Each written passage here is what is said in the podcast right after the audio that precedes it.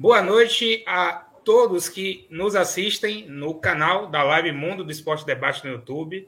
Bom dia, boa tarde, boa noite, boa madrugada para você que nos escuta nos principais aplicativos de áudio, no Deezer, no Spotify e no Google Podcasts. Está começando a Live Mundo do Esporte Debate número 11 e hoje eu tenho o prazer e a honra de receber a nossa primeira convidada do sexo feminino, narradora de Copa do Mundo no Fox Sports, a primeira mulher a narrar uma final de Copa do Nordeste. E eu recebo hoje aqui, com muito prazer, Manuela Vena. Seja muito bem-vinda e obrigado por ter aceitado o convite para estar hoje à noite aqui com a gente. Obrigada, meninas. O prazer estar aqui com vocês. Boa noite a todo mundo que nos assiste.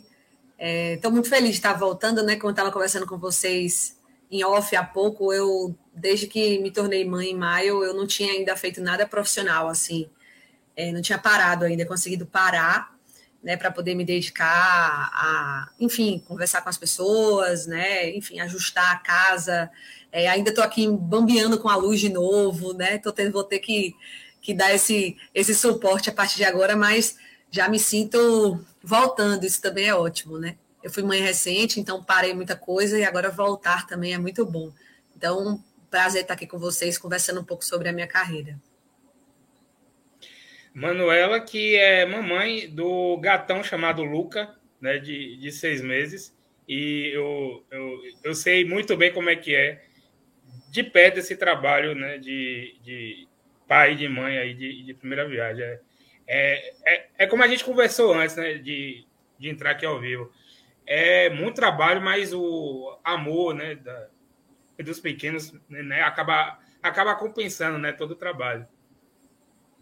Exatamente. É esse, esse o, o, grande, o grande lance, né? É o que deixa a gente mais feliz. Com certeza. Eu estou aqui hoje com o meu amigo João Grassi, João Gabriel Grassi. Seja bem-vindo também, meu amigo. Boa noite.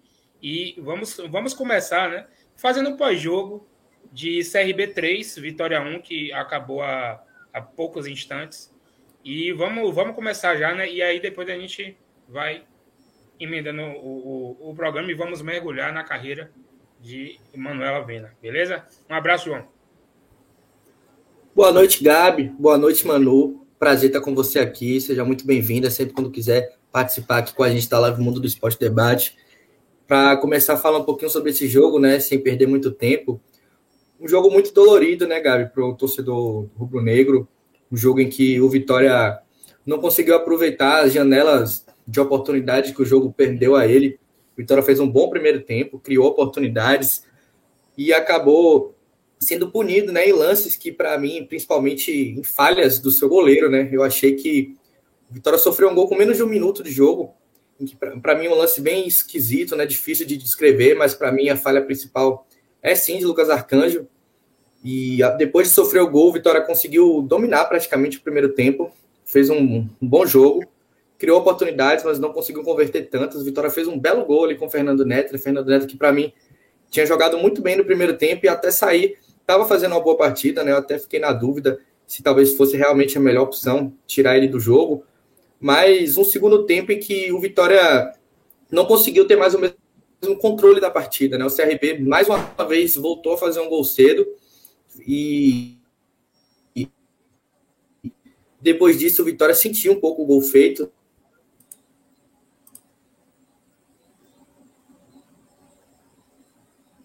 Acho que o João deu uma travada. Travou. Bem, eu vou, eu vou continuar né, com, a, com, a, com a explanação de João. É, o, eu também achei né, que, o, que o Vitória sentiu tomar um gol com, com, com 47 segundos de jogo.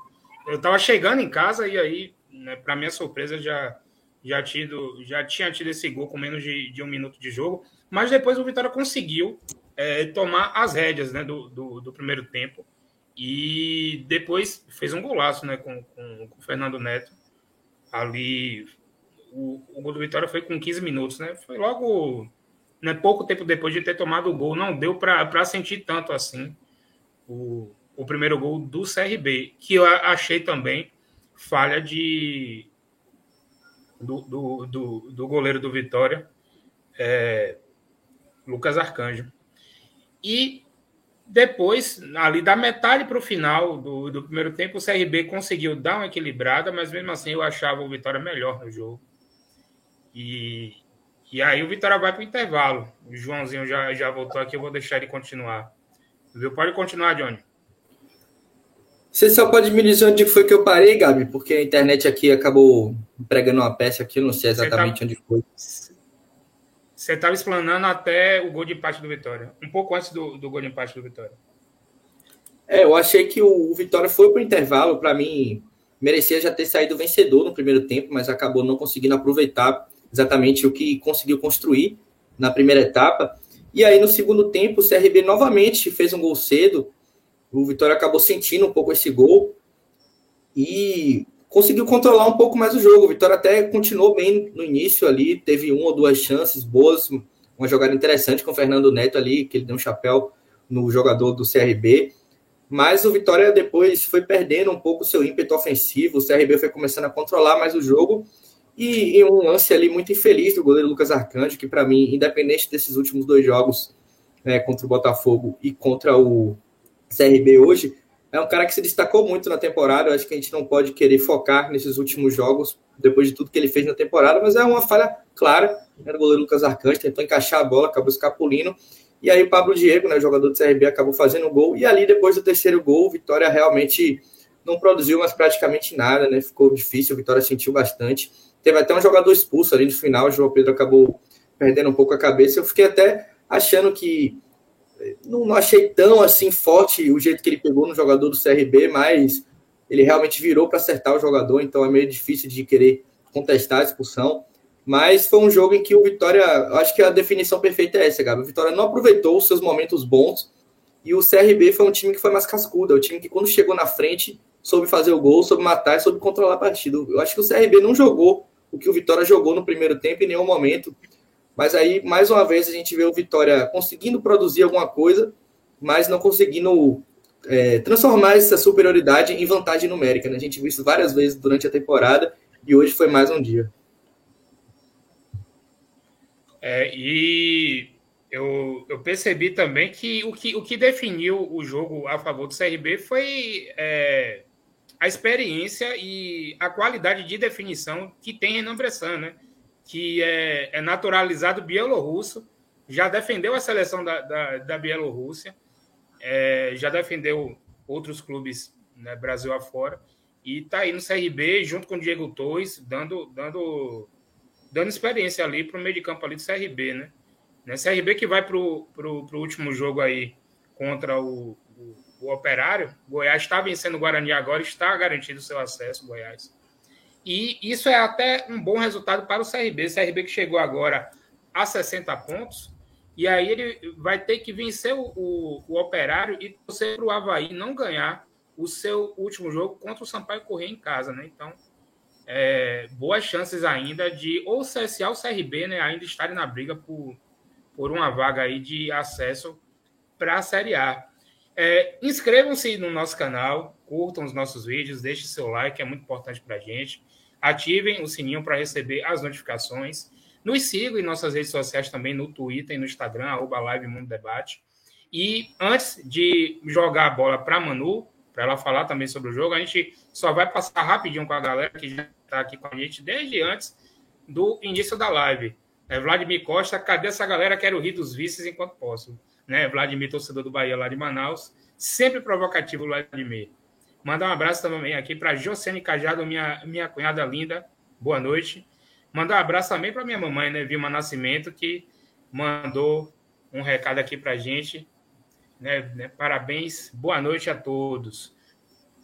Né, né, minha cunhada Josi também um salve para Manuela Vena, Mulheres no Esporte. Eu, era era para a gente já ter tido uma participação, uma participação feminina há dois meses atrás. A gente, né, tentando contato com, com algumas algumas mulheres que são envolvidas com o esporte. Não conseguimos e, graças a Deus, Manuela aceitou nosso convite de bate-pronto e está aqui hoje à noite com a gente. Manda um abraço também para Marcos Vinícius, também mandando um recado, seja bem-vindo a Manu. E agora eu vou passar a bola para Manu. Manu, que foi que você viu de CRB 3, Vitória 1. O Vitória, infelizmente, agora, há só um milagre para salvar o Vitória de, do segundo rebaixamento para a Série C depois de 15 anos. Pois é, é, eu acho que vocês é, traduziram é, direito o que, é que foi o jogo, né? Falaram bastante aí como foi que aconteceu, porque a situação do Vitória é muito complicada, né? A gente tenta, a gente tenta entender, a gente tenta buscar bastidores, a gente tenta é, torcer para que isso não aconteça para o futebol, futebol baiano é terrível. Lembrando que é, a Bahia não tem mais representantes na Série C, é, tem Vitória na B, o Bahia na A, e o Vitória hoje se encontra numa situação muito complicada, beirando a Série C. O Bahia também se encontra numa situação difícil, podendo, correndo, muitos, correndo sérios riscos de cair para a Série B. Então é o futebol baiano meio que despencando assim. E eu acho que isso precisa ser repensado e reavaliado. Mas no jogo foi isso. O Vitória sentiu né, o gol e não conseguiu, é, não vou nem dizer jogar bem, é, porque, esse, porque esse grupo vinha apresentando, começou a apresentar nessa, nessa reta final, daria até um pouco mais de esperança de que poderia ficar na Série B, poderia não cair para a Série C.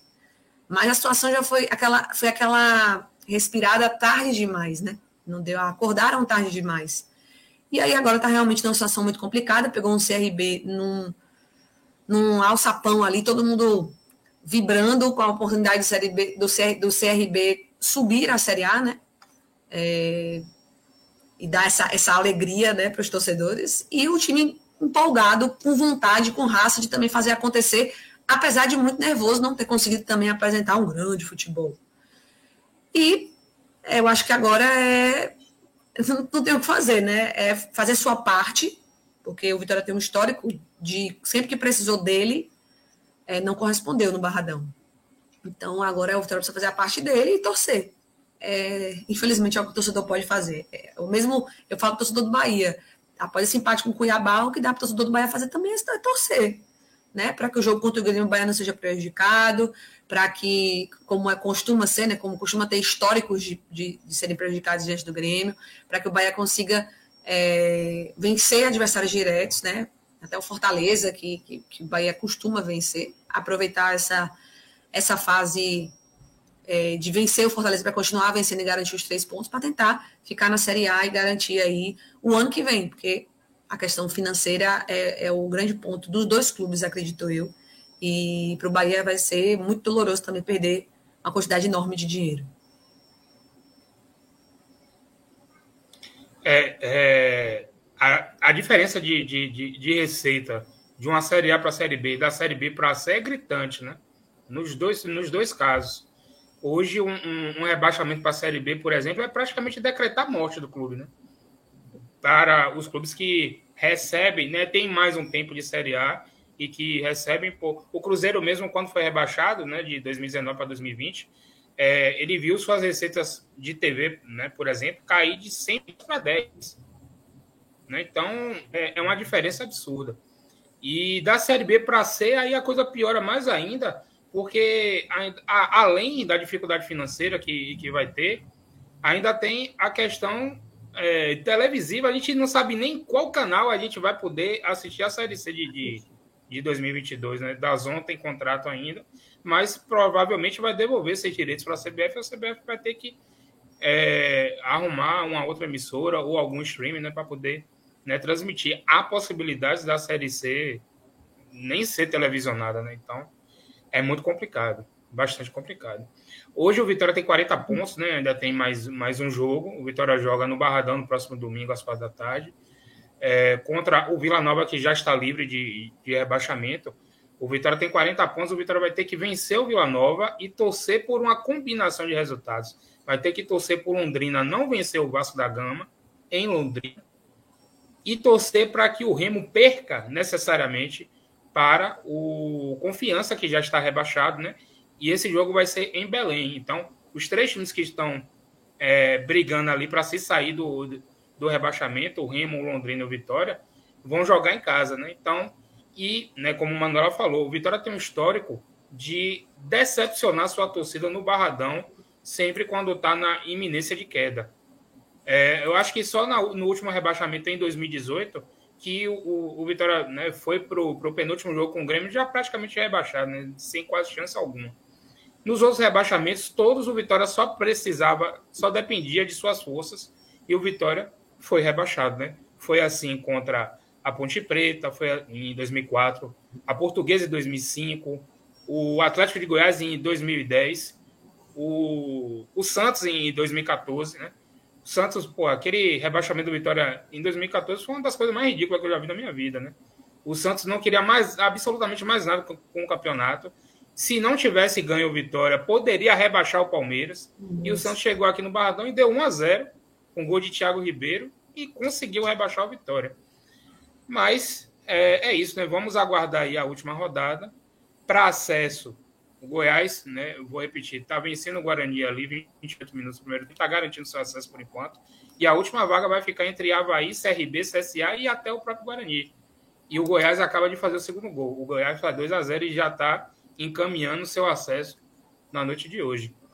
É, vamos, vamos falar aqui também é, agora da carreira de Manu Avena, né? Nossa convidada especial da live de hoje.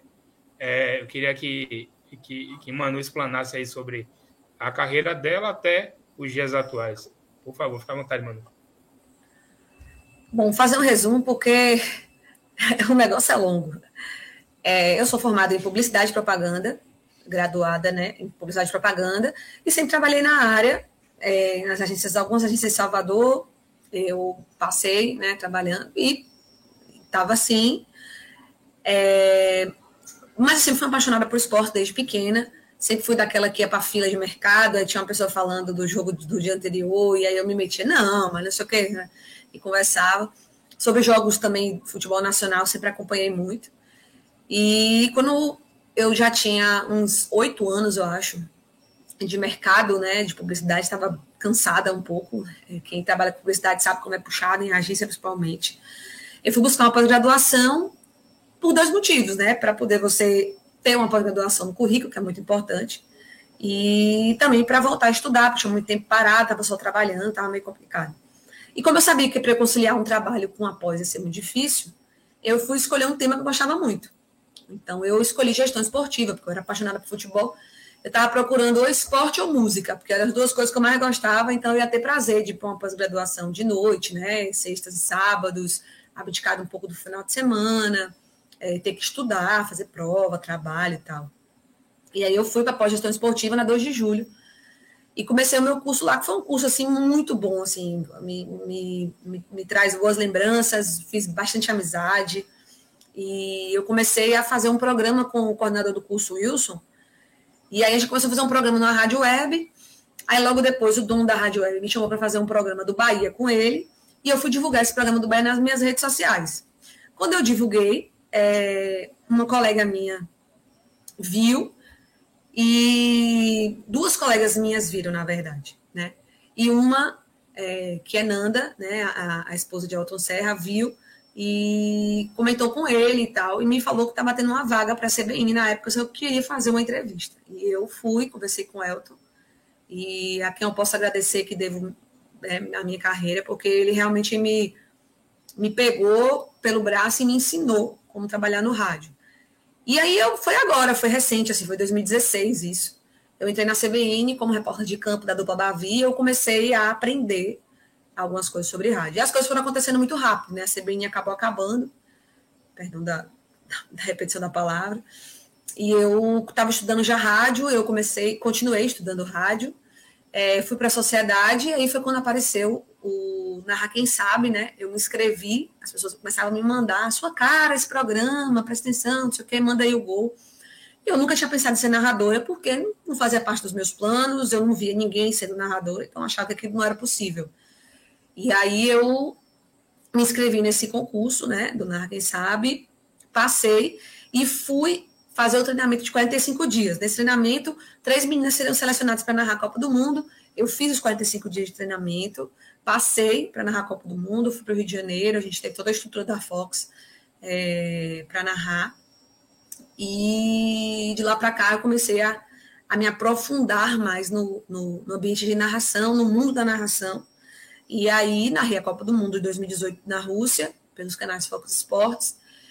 E quando retornei a Salvador, também queria continuar na área, uma área muito difícil.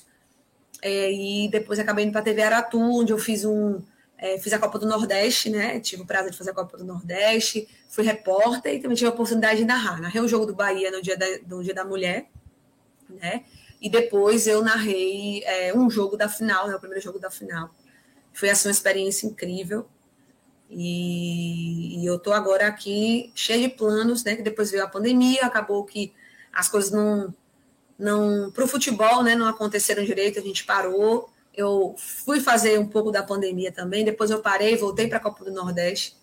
E desde então já eu acabei engravidando, não pude acertar com a TV Aratu para esse ano, porque meu filho nascia na reta final, então não ia dar tempo. E aí a gente está agora aguardando o ano que vem para ver como é que vai ser. E eu tô doida para voltar logo para trabalhar com isso, porque é realmente o que eu mais gosto de fazer. É, Manu, que é minha, é minha colega, então, né, de, de, de, gestão esportiva. Eu fiz parte da, da turma 5 lá com o Wilson, né, do curso lá da, da Faculdade 2 de Julho. Um curso que eu aprendi bastante, pude contribuir também né, com todos os colegas. É, Joãozinho também, ele é do curso de extensão né, de, em gestão esportiva que fizemos já na pandemia, no ano passado. E foi a partir de lá que nós nos conhecemos. Né.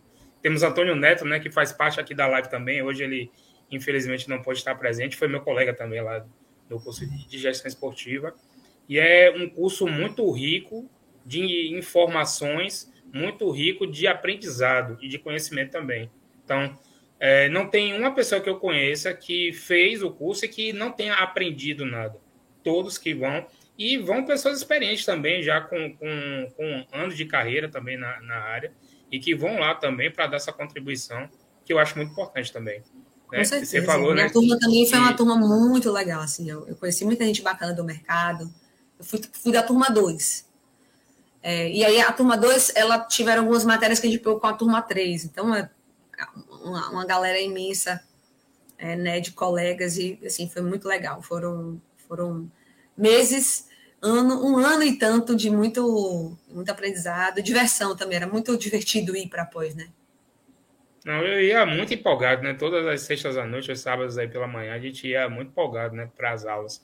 E você falou, mano, que você vem da área de, de publicidade e propaganda. Eu dou um, o grande exemplo de Cássio Cardoso, né? Cássio Cardoso também veio da área de publicidade e propaganda e hoje o homem é multifunção, né? Tá, é, é, é futebol SA, é rádio sociedade. Ele agora comentou o jogo do Vitória na Copa do Nordeste, né? Pela, pela TV Aratu. É, ele já comentou também na Band Bahia, né, Série C no ano passado. O homem é, é multifunção, inclusive, seu Cássio Cardoso está devendo a visita aqui na live Mundo Esporte Debate.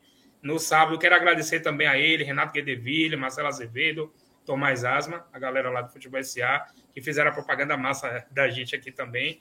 E nos prometeu, a gente está trocando figurinha, a gente lá no Futebol SA, eles vêm aqui na live. Ainda vamos aguardar a participação deles aqui também. E também é, queremos participações femininas também, né? Porque eu, eu fico no pé aí, né? Já, já procurei Juliana Guimarães, Claro Buquerque, elas me prometeram que no mês de janeiro vão estar aqui com a gente também, porque nós precisamos também é, aumentar o nosso público feminino, que eu acho muito importante a participação das mulheres no esporte, principalmente no futebol, que a gente está começando um, um, processo, eu queria que Manu também é, opinião dela sobre isso, um, um, estamos, num, estamos vivendo um processo de um aumento gradativo aí da participação feminina, principalmente na mídia esportiva, né? A gente vê aí o exemplo do Sport TV agora com, com, com Natália Lara, com Renata Silveira, a ESPN já tinha a Luciana Mariano, né? Já, já há muito tempo. A Band também tem toda a sua equipe feminina para transmitir o Campeonato Brasileiro Feminino. Inclusive, ontem tivemos a final da Copa Libertadores Feminina, né? Com um título do, do Corinthians, né? Que é o grande expoente do futebol feminino hoje. E eu queria que, que, que Manu falasse também, né?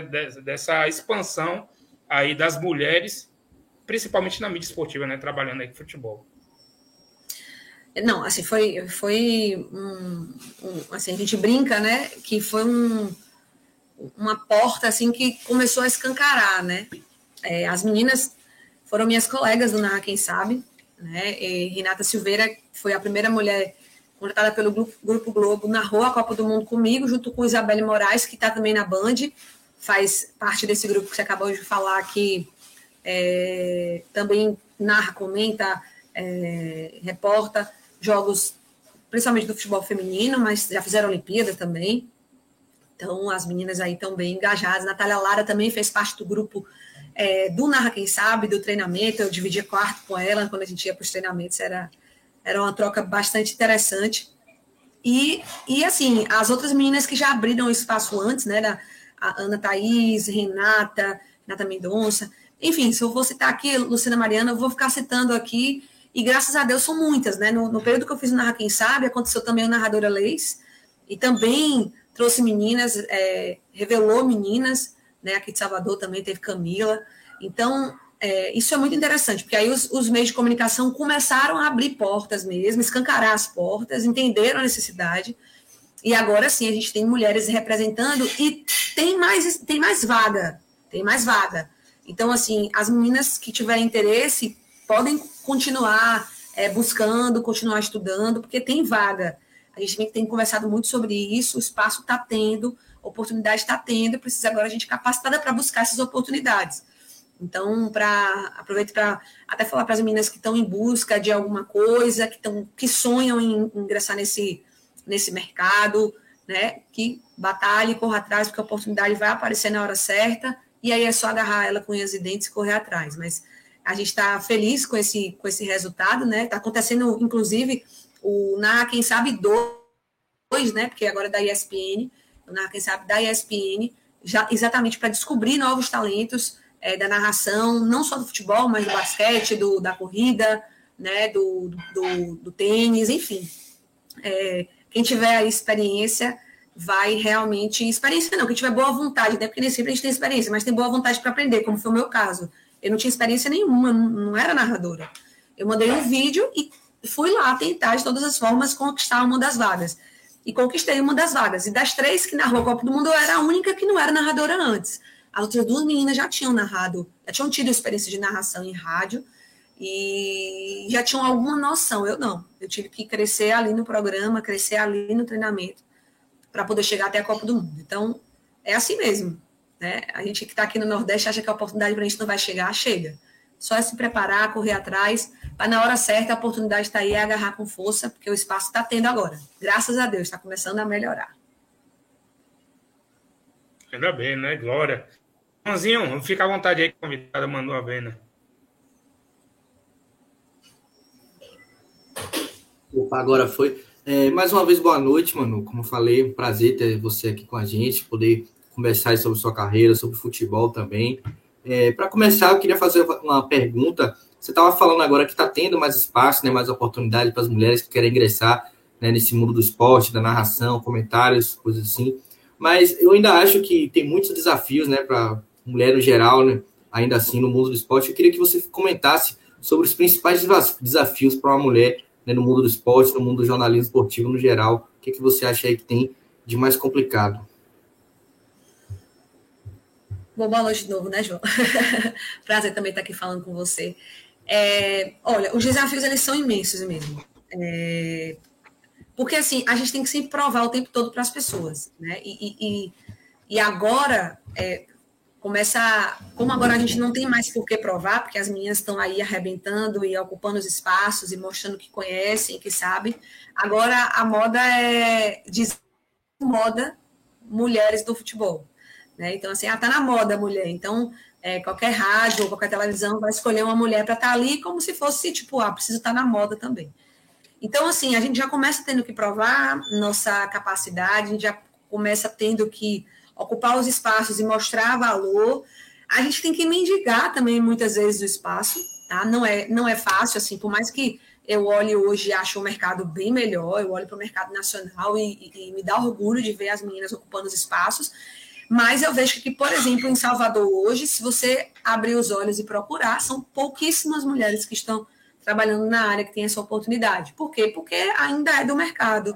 É muito fechado, muito, muito machista ainda, muito, muito é, desatualizado, eu poderia dizer. Me arrisco até a dizer desatualizado, porque eu acho que uma equipe é, que ainda não tenha mulheres que, que entendam de futebol. Ela é uma equipe desatualizada, porque tem muitas mulheres que entendem, é uma opinião diferente, né? Você não precisa ter uma mulher só para dizer que tem, você tem que ter uma mulher que saiba também, para trazer um outro lado, para trazer uma outra opinião, para ajudar você no debate, e não ficar aquele reme-reme todo igual.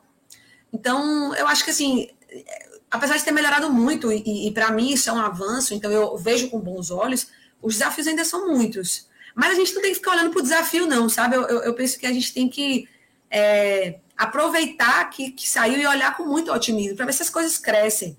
Né? Se você parar para olhar há dois anos atrás, eu não preciso nem muito longe, né? Dois, três anos atrás, em 2018, quando eu fiz a Copa do Mundo, não existia mulher narradora.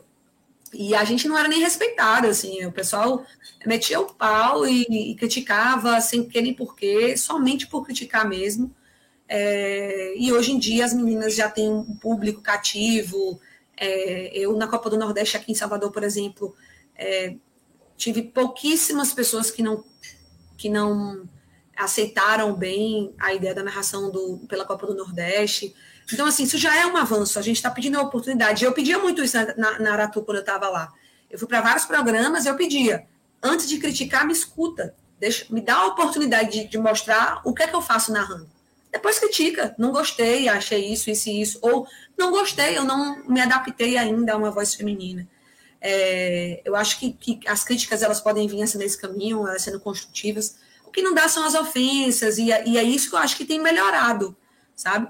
Isso eu acho que tem melhorado e eu, eu, eu acredito isso a, ao trabalho que a gente tem feito, ao esforço que a gente tem feito em conjunto de querer melhorar cada dia mais, se esforçar muito de entender que um homem vai estudar para um jogo, e aí é, eu falo um homem, não é nem é, traçando uma comparação, sabe? Mas é muito mais para dizer que o cara tá lá, ele não, tem, ele não tem a mesma cobrança. Então, as pessoas não vão assistir o jogo dele ali, prestando atenção no que ele vai dizer para ele errar da mulher vai. Ele vai estar ali só esperando você trocar uma esquerda pela direita e aí já foi. Entendeu? Então a gente ainda passa muito por isso, mas eu já vejo com, com bem, bem, bem olhos bonitos, bem olhos, sabe, é, é, alegres e contentes com todas essas mudanças. É, eu, eu vou dar uma, uma opinião particular eu acho que tem várias mulheres do meio da mídia esportiva aí muito melhores, muito mais atualizadas do que vários homens na profissão. Vários, vários. Um exemplo clássico que eu dou, eu prefiro assistir muito mais um jogo com Renata Mendonça comentando, por exemplo, do que com grafite, por exemplo. Grafite parece que ele passa. Eu, eu vou fazer uma crítica aqui, provavelmente ele não está me assistindo, e se assistir, ele vai ele vai aprender muito com essa crítica. Grafite parece que ele passa o dia inteiro jogando Playstation e de noite ele vai comentar um jogo. Renata Mendonça não, ela estuda os dois times que ela vai fazer o jogo, afinco, quem está lesionado, quem está suspenso, quem joga bola, quem não joga. Ela é comentarista nata, já é muito, muito atrás grafite. Por exemplo, quando eu, eu, eu faço essa comparação com, com Renata Mendonça, e tem vários outros exemplos, né? E como falou, é, ou, ouça elas antes da. Né? Eu vejo né, nas redes sociais, por exemplo, é, muita, muita crítica pelo fato de serem mulheres. Né? É, quando Ana Thais Matos vai comentar o jogo, quando Renata Silveira vai narrar um jogo, quando Natália Lara, ah, é aquela menina lá do Sport TV, eu já não vou assistir o jogo. Pô, mas você, eu tenho certeza que as pessoas que falam isso sequer assistiram um jogo com algumas delas narrando ou comentando. Tenho certeza disso. E eu ainda, eu ainda digo mais, Ana Thais Matos, por exemplo, ela, é, eu acho ela muito perseguida pelo fato da dar sempre a, a, a contribuição sobre política nas redes sociais dela. E ela é bastante massacrada. E eu acho isso é, ruim, né? Obviamente, por parte de quem fala esse monte de besteira que eu acho a Ana Thais Matos competente, muito competente, né? E não é à toa que ela está é, entre as melhores comentaristas hoje é, de toda a mídia esportiva, né? E, bem, foi só um breve desabafo aí que eu acho que, que é, tem muito espaço para todas as mulheres estarem também nessa área de região. Não, a questão com Ana Thaís, né, só para pegar um gancho no que você falou, é também muito por conta não só da, da parte política, mas também das causas né, que ela defende. Ana Thaís é uma pessoa que luta muito contra racismo, contra machismo, contra causas aí que eu acho que, no geral, todo mundo deveria estar né, contra esse tipo de coisas, e isso aí acaba faz, fazendo com que ela seja muito perseguida, né? Além da visão política. Eu acho que Claro que cada um tem sua visão política, mas a gente tem que respeitar E eu acho que falta muito isso ainda, né? O brasileiro, no geral, ainda precisa aprender muito, né? A respeitar mulher no esporte, a mulher em vários lugares, na verdade, né? Mas no esporte é algo assim um pouco mais gritante, né? Como o Manu falou, eu já vejo muito mais evoluções, mas ainda assim, quando a gente vai no estádio, por exemplo, a gente percebe né, alguns, alguns comportamentos ainda que são indevidos, né? Então, o pessoal precisa amadurecer muito, né? Aprender muito ainda com algumas coisas, né? Melhorar alguns comportamentos. O João tocou num ponto importantíssimo. É, até porque eu tenho uma, uma filha mulher, né? Dois anos e meio. E eu quero que ela curta futebol junto comigo. Eu quero levar ela para Fonte Nova. Eu quero que ela goste de futebol da forma como eu gosto, né? Então, enquanto acontecem esses fatos lamentáveis, né, que vem acontecendo com as mulheres em geral, até com a, a, a mulher que vai para um estádio para torcer, isso afasta, afasta as mulheres de estarem dentro do esporte. E isso todo mundo perde, os clubes perdem, o esporte perde. Né? Então, quanto mais mulheres nos estádios e em todas as áreas do âmbito esportivo, quanto mais negros, quanto mais índios, quanto mais pardos, quanto mais LGBTs, todo mundo vai ganhar. Todo mundo vai ganhar. Né? Esse final de semana, no sábado, a gente viu um fato, fatos lamentáveis no Mineirão, maior público da história do Novo Mineirão, Atlético Mineiro de Juventude, é, é, racismo dentro do Mineirão, caso de racismo e de, e de, e de, e de violência contra a mulher. Eu, eu fico sem entender como é que uma pessoa vai agarrar uma mulher para beijá-la dentro de um estádio de futebol. Eu comentei na mesma hora no meu Twitter que eu vou para o estádio, eu vou para Fonte Nova para ver o meu time jogar, para ver os meus amigos que vão para o estádio, para tomar uma cerveja com eles, né? e depois eu volto para minha casa. Então é uma coisa inconcebível você ir para um estádio para agarrar mulheres. É um negócio até nojento, até, né? Eu queria que a Manuela, né, né, se ela pudesse, né, né, comentar sobre isso também. É, é como você falou, assim, tem coisas que a gente. A gente está em 2021, né? Quase 2022 e ainda tem que ficar falando sobre isso. Essa questão de estádio, eu, eu sou uma pessoa que frequenta estádio desde muito pequena. É, a minha família tem é, sempre teve é, é como é, é, assim, o hábito de ir né, em conjunto. Então a gente se encontrava no domingo no jogo, a gente se encontrava no sábado, no, no dia de semana. Então, assim, era além de uma diversão, por ser uma coisa divertida, era ainda um encontro de familiares, de amigos e tal. Então, eu sempre fui, desde muito pequeno. É, para mim era como para um cinema, para um teatro, para um, um show. Eu gostava, era, era, era para fazer parte do meu final de semana. E eu sempre, as pessoas falavam que o estádio é perigoso, porque está. Não, eu dizia, não. Pode comigo, se quiser comer, eu vou sozinha. Eu vou sozinha, eu ia sozinha mesmo. Assim, óbvio que algumas coisas eram meio doidas, mas eu ia sozinha, porque eu sempre tive é, confiança, né? eu sempre tive, eu sempre entendi aquele ambiente como um ambiente é, alegre, como um ambiente de diversão e como um ambiente de respeito. Né? Até eu começar a crescer, obviamente, e, e, a gente começa a perceber algumas coisas. Mas, assim, é, é, é do ser humano e, e, da falta de educação do ser humano, né? do modo de achar que, que é dono do mundo, e que, infelizmente, é uma coisa que ainda acontece nos dias de hoje que a gente tem que lamentar sempre. Mas eu ainda faço minha propaganda positiva do estádio, porque é inaceitável que esse tipo de coisa ainda chame mais atenção do que a grande alegria que é estar lá, a alegria que é participar da festa do torcedor, a alegria que é você ter. Isso é igual, é igual quando você é para os clássicos antigamente, né, os bavis da vida, e você via os torcedores brigando, brincando é, um com o outro, com os cânticos, e, e, e, um cantava, o outro respondia, aí tinha uma música, provocação de lá de cá, que era a maior graça, e hoje em dia a gente não tem o luxo de ter uma torcida mista, não tem mais o luxo de ter um, um, um Bavi com torcida é, dos dois times em campo, eh, no estádio, por conta da violência. Então, é lamentável que as pessoas ainda não entendam é, que não é lugar para isso, né? Você é, pega um ponto importante. É, antigamente a gente tinha torcida mista dentro da antiga Fonte Nova.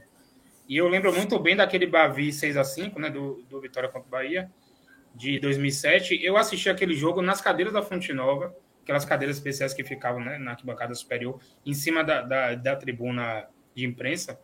Inclusive, foi a única vez na minha vida que eu assisti jogo ali naquelas cadeiras. E não existia divisão, não existia cordão de isolamento. Não tinha PM separando os lados. Era lado direito Bahia, lado esquerdo Vitória. E o jogo foi 6 a 5 foi um Bavi de 11 gols. Né? Então, quando o Bahia fazia gol, a gente gritava, xingava, fazia gesto obsceno para eles. E quando Vitória. E não teve uma briga. E, o, e quando Vitória fazia gol, eles faziam a mesma coisa com a gente tal. Não teve uma briga, uma agressão, nada. Nada. Tudo dentro do âmbito do futebol. Óbvio que, pô, hoje, hoje, hoje é muito complicado, né?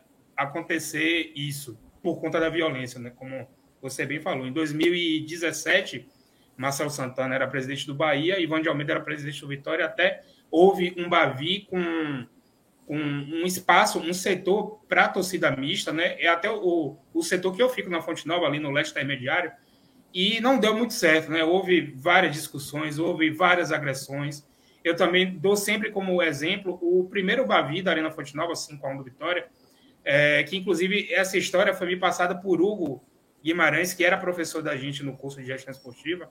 O meu colega. Falou, velho, Hugo, né, mandar um, um, um abraço para Hugo, muito gente boa, muito, muito inteligente também. E aí ele falou para a gente, rapaz, teve, teve um cidadão que comprou um camarote aqui com a gente para um ano, pagou um ano antecipado. E aí no dia desse jogo, né, do Bavi, ele é Bahia e o menino dele Vitória. O menino tinha o quê? 10 anos de idade.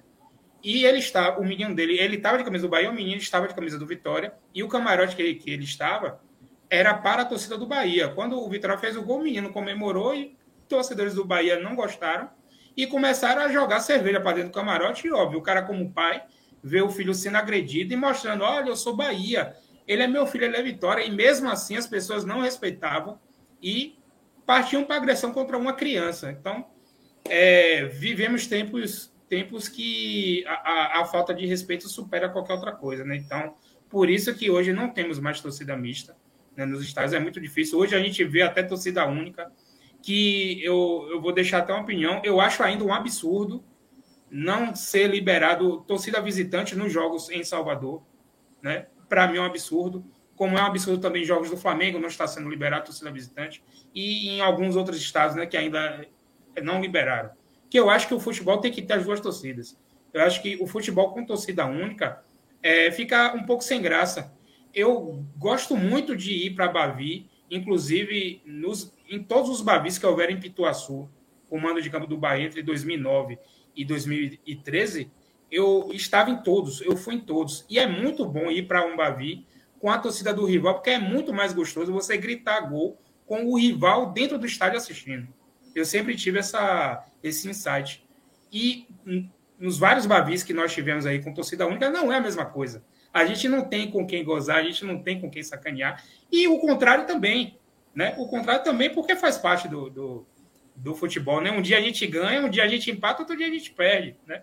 Isso, é, isso é uma das coisas que a gente vai crescendo e vai ficando mais velho e vai aprendendo também, né? Que a vida não é só ganhar, é muito fácil a gente ir para um jogo ah, eu só vou se o time ganhar. Pô, aí é muito fácil. Quero ver quando estiver empatando, quando estiver perdendo, como já aconteceu com o Bahia, com o Vitória, está acontecendo novamente com os dois, né? Então, vamos para frente, vamos caminhar para frente, que é o que interessa. É, Manu, eu queria, eu queria saber de você a experiência de narrar um jogo de Copa do Mundo. Eu queria até que você me relembrasse os jogos da Copa de 2018 que você narrou. E eu imagino que, pô, para uma pessoa, né, como você nos, nos contou, que nunca tinha tido a experiência como narradora, narrar uma Copa do Mundo, pô, foi. Deve ter sido o ponto alto aí da sua carreira, né? Com certeza, porque me abriu muitas portas é, e principalmente eu, eu amadureci, né? Eu acho que na minha carreira, porque minha carreira era muito recente. Né? Em 2016 eu comecei após, em 2018 eu já estava narrando Copa do Mundo. Então, dois anos e meio eu sair realmente de publicitária para narradora. E, e é óbvio que eu não tinha experiência para tal. É, eu estava lá porque eu tinha me dedicado muito no treinamento. Eu sou muito apaixonada por futebol, sempre fui. Eu acho até que os, as conspirações aconteceram exatamente por isso, para me dar essa, esse prazer né, de narrar uma Copa do Mundo. E eu é, me descobri como narradora. Então, quando eu vim para Salvador, eu vim disposta a é, continuar minha carreira de jornalista na, na área de, do jornalismo esportivo, é, no rádio, na TV, narrando, comentando, reportando. E é uma das coisas que eu acho que eu ainda é, que eu preciso mais me, me concentrar nisso, para não ficar fazendo tudo e não e não focar em uma coisa só. Né? Então eu acho que reportagens porque eu sou apaixonada e narração porque também me identifiquei muito e, e, e me achei e, e, agora buscar esses caminhos, né? Que são que são importantes para mim. Mas a minha carreira foi isso. A minha carreira ela foi muito rápida. Então eu eu dei sorte, né? É, é, porque não acontece isso com todo mundo, obviamente eu sei disso. Eu dei sorte, mas eu aproveitei ali aquele momento e tive a oportunidade de narrar. Na Copa do Mundo eu comecei narrando aquele 3 a 3 Portugal Espanha. Aquele que Cristiano Ronaldo fez três gols. Meu primeiro jogo foi aquele. Então, assim, eu, eu, eu comecei, né? Logo no melhor, né? Logo no melhor. E aí depois eu tive, eu narrei vários jogos da Inglaterra, eu narrei Brasil e Costa Rica, eu narrei é, as quartas de final da Rússia, os pênaltis, é, contra, se eu não me engano, contra. Acho que foi a. A Croácia? a Croácia. Acho que foi Rússia e Croácia, se eu não estou enganada. Então, assim, narrei vários jogos. É, narrei. É, sei lá, não vou lembrar assim todos, mas foram vários da Inglaterra, eu me lembro bem. Toda semana narrava Harry Kane e companhia. E, mas, assim, o, o inesquecível para mim foi Portugal e Espanha e o jogo do Brasil, porque narrar o Brasil é, é especial, né? Então, assim, foi uma experiência incrível, assim, tanto do pessoal quanto do profissional. Para mim, para mim, eu saí assim, eu dava risada, assim, chegava lá nas, nas coisas que a gente ia, a gente foi para a CBF, eu conheci Tite, eu conheci Edu Gaspar, eu visitei todos os setores, eu narrei no Allianz Parque, então, assim, foi, um, foi uma construção de carreira, assim, num curto espaço de tempo que me, que me trouxe muita experiência boa. Eu acho que eu ganhei também um pouco mais de confiança na carreira. E aí eu consegui é, vir para cá, para Salvador, que é a minha cidade, onde eu moro, onde minha família mora, e trazer um pouco desse, desse aprendizado para cá. E depois, em 2020, Manu se tornou a primeira mulher a narrar uma final de Copa do Nordeste. E aí eu também queria que ela contasse também sobre essa experiência que eu vou, eu vou confessar, estava na audiência da TV Aratu naquele primeiro jogo. Eu assisti com o Manu Avena narrando. Show. É, foi ainda mais assim, né? Foi tipo, porque Copa do Mundo é aquele negócio, Copa do Mundo, né? É lindo. Mas eu queria muito fazer uma coisa para minha terra. Ainda quero, assim, óbvio que, como minha carreira é curta e eu tive que dar uma espaçada depois dessa pandemia, né? É, é, eu, eu, quero muito ainda me dedicar a narrar as coisas daqui, da nossa terra, os times daqui. Eu, eu, eu tenho muito essa vontade. E, e para mim foi muito especial assim, narrar a Copa do Nordeste, porque eu sou uma apaixonada pela Copa do Nordeste. Né? Eu, eu sempre acompanhei, eu sempre, é, enfim, participei, gostei, ia para estádio e, e curtia muito. Então, para mim foi muito especial poder falar a minha língua para aqui, para o povo que fala com a mesma língua que a minha. É que as pessoas acham que não tem isso do sotaque, tem muita coisa de sotaque, a gente tem uma forma de falar diferente, é, e isso muitas vezes não é visto com bons olhos, você precisa se adequar, né, os fonemas direitinho. E aqui não, aqui eu estava falando para o meu povo, aqui eu podia fazer as gírias, aqui eu podia falar o que, eu, o que me deixava à vontade. Então, na Copa do Nordeste foi é, um, um misto de nervoso, porque eu vinha de uma Copa do Mundo de 2018, eu narrei em 2020. Então, tinha um hiato grande, um tempo parado aí, que era considerado, apesar de eu manter meus estudos, mas é, foi assim especial. Né? A TV Aratu abraçou a ideia, a ideia foi deles. Né? Eles me deram essa oportunidade, porque eu estava então repórter né, da Copa do Nordeste, e eles abraçaram a ideia junto comigo. Eu abracei também essa ideia, mesmo tendo ficado muito tempo parada voltei meus estudos, é, me concentrei ali direitinho na narração, e eu acho que foi um dos melhores jogos que eu fiz, é, não o da final, eu acho que o do o primeiro jogo que eu narrei no Dia da Mulher, é, Bahia e Confiança, eu acho que foi um dos melhores jogos técnicos, tecnicamente falando assim, foi um dos melhores jogos que eu fiz. É, é um dos que eu mais gosto, assim. E, e Bahia e Confiança também... foi. Bahia Confiança foi aquele da rodada dupla? Vai confiança. Eu acho que foi confiança, foi aquele do, do gol contra. O gol Sim, contra do zagueiro do confiança. Foi o, o, último jogo com o público, né? Antes de, da, da pausa da pandemia. Foi, foi, acho que foi é, 8, 9, 10 de março e a pandemia acabou 15. A, a pandemia começou 14, 15, foi isso mesmo. E aí eu, eu, eu, tive essa oportunidade, assim, eu achei que o jogo, tecnicamente, eu fui bem direitinha. Eu fiquei muito satisfeita. Então, assim, eu acho que é uma questão de evolução também. Não adianta você querer, porque as pessoas. É, muita gente fala, ah, porque elas não. É muito ruim essa menina. Eu escuto muito isso, né? É muito ruim essa menina. Ela só vai ser boa se ela continuar narrando. Porque o que, é que vai dar bagagem para ela? É, são jogos. Se eu narro todo final de semana, tô ali narrando todo final de semana, eu tô entendendo, obviamente, quem, quem, quem gosta. E como você citou bem, Renata, é, a gente sabe que a gente precisa estudar muito. Renata é uma, é uma, uma, querida, uma amiga especial, e a gente se fala muito, e ela, e ela estuda muito, muito. Ela, a gente bate muita bola aqui sobre os times da Bahia, e ela estuda muito, ela, ela tira dúvida de tudo, ela pergunta se ela não souber, ela vai atrás, ela, ela conversa com o time, então assim, ela se importa com o que ela está fazendo. Ela dá, ela dá atenção a quem está assistindo ela, que é muito importante. E na correria né, das escalas, que são muitas, as pessoas acabam perdendo um pouco isso. Você tem um jogo quinta, você tem um jogo sábado, você tem um jogo segunda. Então, para você estudar, acaba eh, se atropelando e aí você entrega. Você, não, eu já sei, aqui eu vou ali. E, e, o, que eu, o que eu acho que as mulheres têm de mais especial é essa responsabilidade. É muito raro você ver uma mulher ir para um jogo sem ter estudado muito. Muito raro. Você assistiu um jogo de Renata eh, Silveira narrando, você assistiu um jogo de Isabelle Moraes, assistiu um jogo de, Renata, de Natália Lara e não vê uma cacetada de informações que elas falam no meio da transmissão.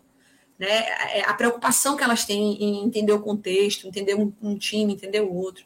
É, não que os homens não façam isso, fazem também. Só que existe uma bagagem, existe uma experiência. Né? Renata, que é a, a, a primeira narradora do Grupo Globo, começou a carreira entre aspas, aí em 2018, porque em 2014 ela fez um curso, um concurso também da Rádio Globo, ela passou, mas ela não não continuou por falta de oportunidades. Em 2018, ela teve oportunidade, está aí hoje brilhando com a bagagem que ela adquiriu narrando jogos. Primeiro a Fox deu oportunidade, depois ela foi para a ESPN quando teve a fusão e agora está no Grupo Globo. É só assim que as mulheres vão conseguir chegar é, com ainda mais é, é, cancha, com ainda mais empenho. É fazendo mesmo. Não tem como eu ficar parada dois anos, narrar um jogo pontual, um aqui, outro lá, e ser a melhor narradora. Não vai ter como isso acontecer. É, é, é um aprendizado, é passo a passo. É por isso que a gente briga tanto por oportunidades. Isso é verdade, concordo, concordo plenamente com você, Manu. E deixa eu só colocar uma mensagem que eu esqueci de colocar aqui na tela, até uma charada de Manuela, Manuela Sena, que está com o celular da minha filha. Um abraço para todos os participantes. Obrigado, Manuela, aí pela audiência, pelo carinho aí de estar tá nos assistindo e nos ouvindo também. Johnny, mais alguma pergunta para Manu?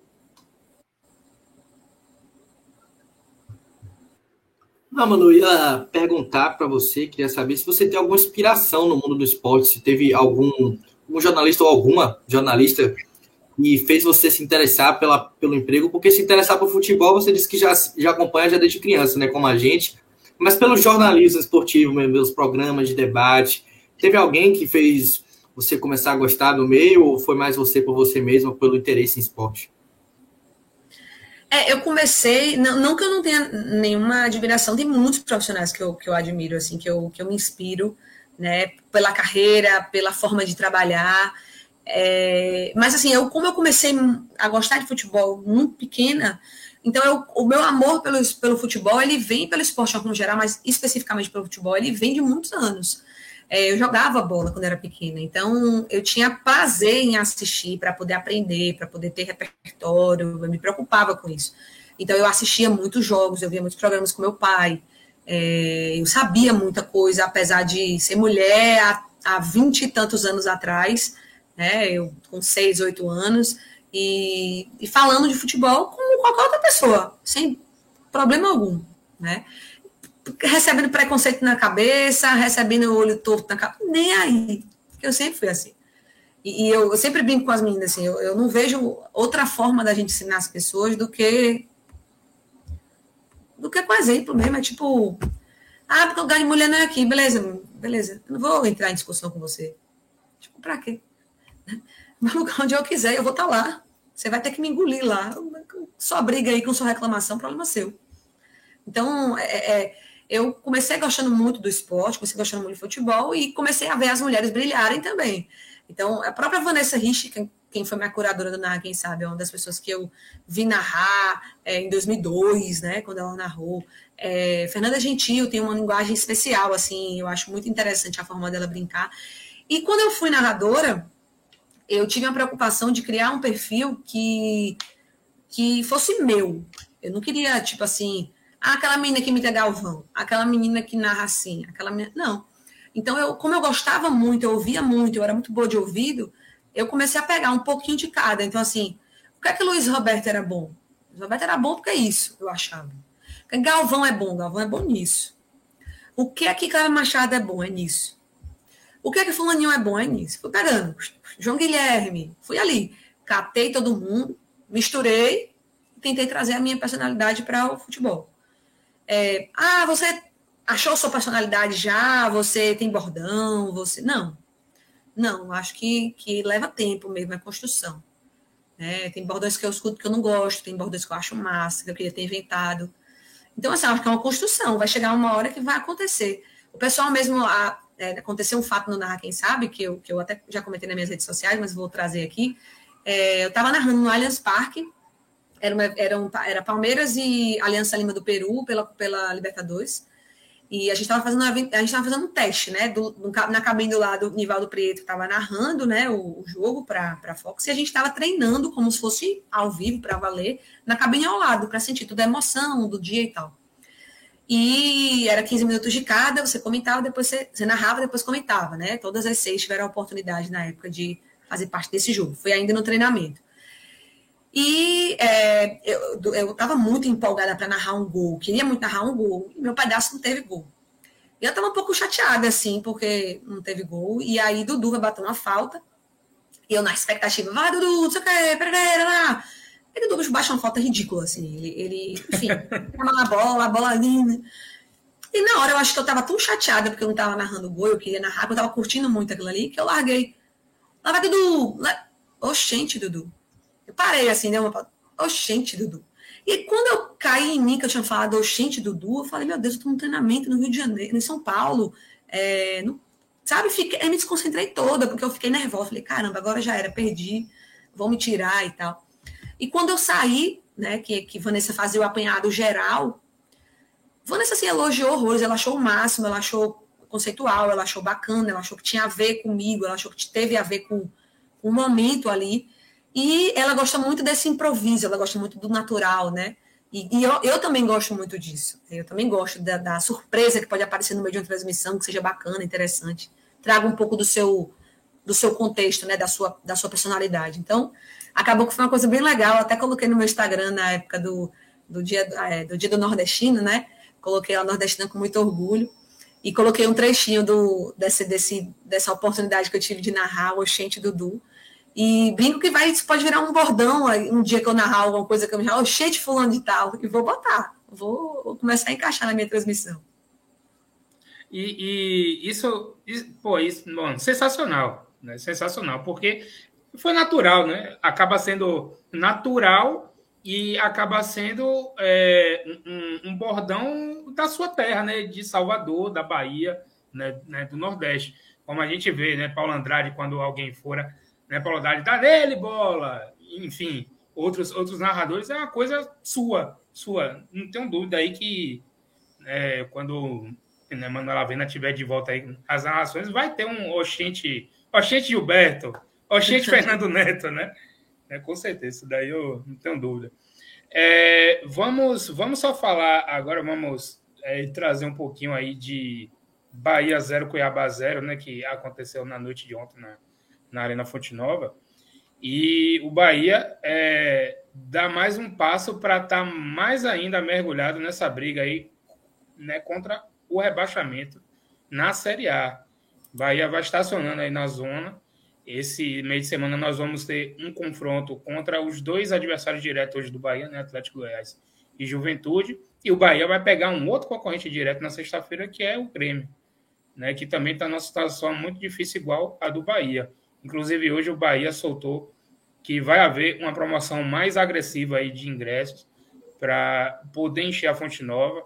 Né? Eu, eu recebi aqui um comunicado de, de Nelson Barros, né, gerente de comunicação do Bahia, que vai haver mil ingressos a 10 reais e 3 mil ingressos a 15 na cadeira superior e além de mais 3 mil ingressos a 25 reais na cadeira inferior.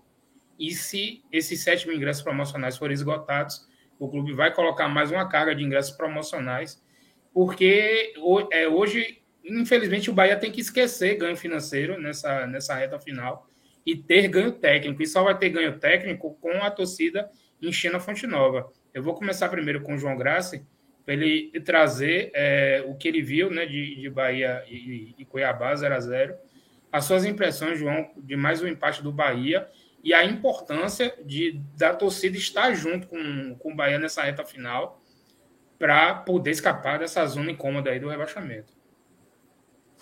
É, Gabi, você falou da importância da torcida e eu diria que talvez o ponto positivo desse jogo, né, pela vertente do Bahia, foi justamente o apoio da torcida, né, das 19 mil pessoas que estiveram presentes na Fonte Nova e estiveram ali apoiando. Né, a gente viu que o torcedor cantou até o fim, né, abraçou o time, assim como o torcedor do Vitória também, né? Foi pro treino, o treino foi aberto, então o torcedor também se engajou. As duas torcidas estão aí, né? Fechadas com os times, mas o que a gente viu na partida não foi condizente, né? Com que a festa que a torcida fez. O primeiro tempo que o Bahia fez foi um primeiro tempo muito ruim. O Bahia não jogou bem. Né? A gente teve ali uma série de jogadores abaixo, né? O Bahia teve muitos problemas, sofreu no início do jogo. Cuiabá teve um gol anulado. Vamos falar logo a real, foi o um gol mal anulado, né, do Cuiabá. O, primeiro gol, né, teve aquela questão do impedimento, então é um lance mais objetivo.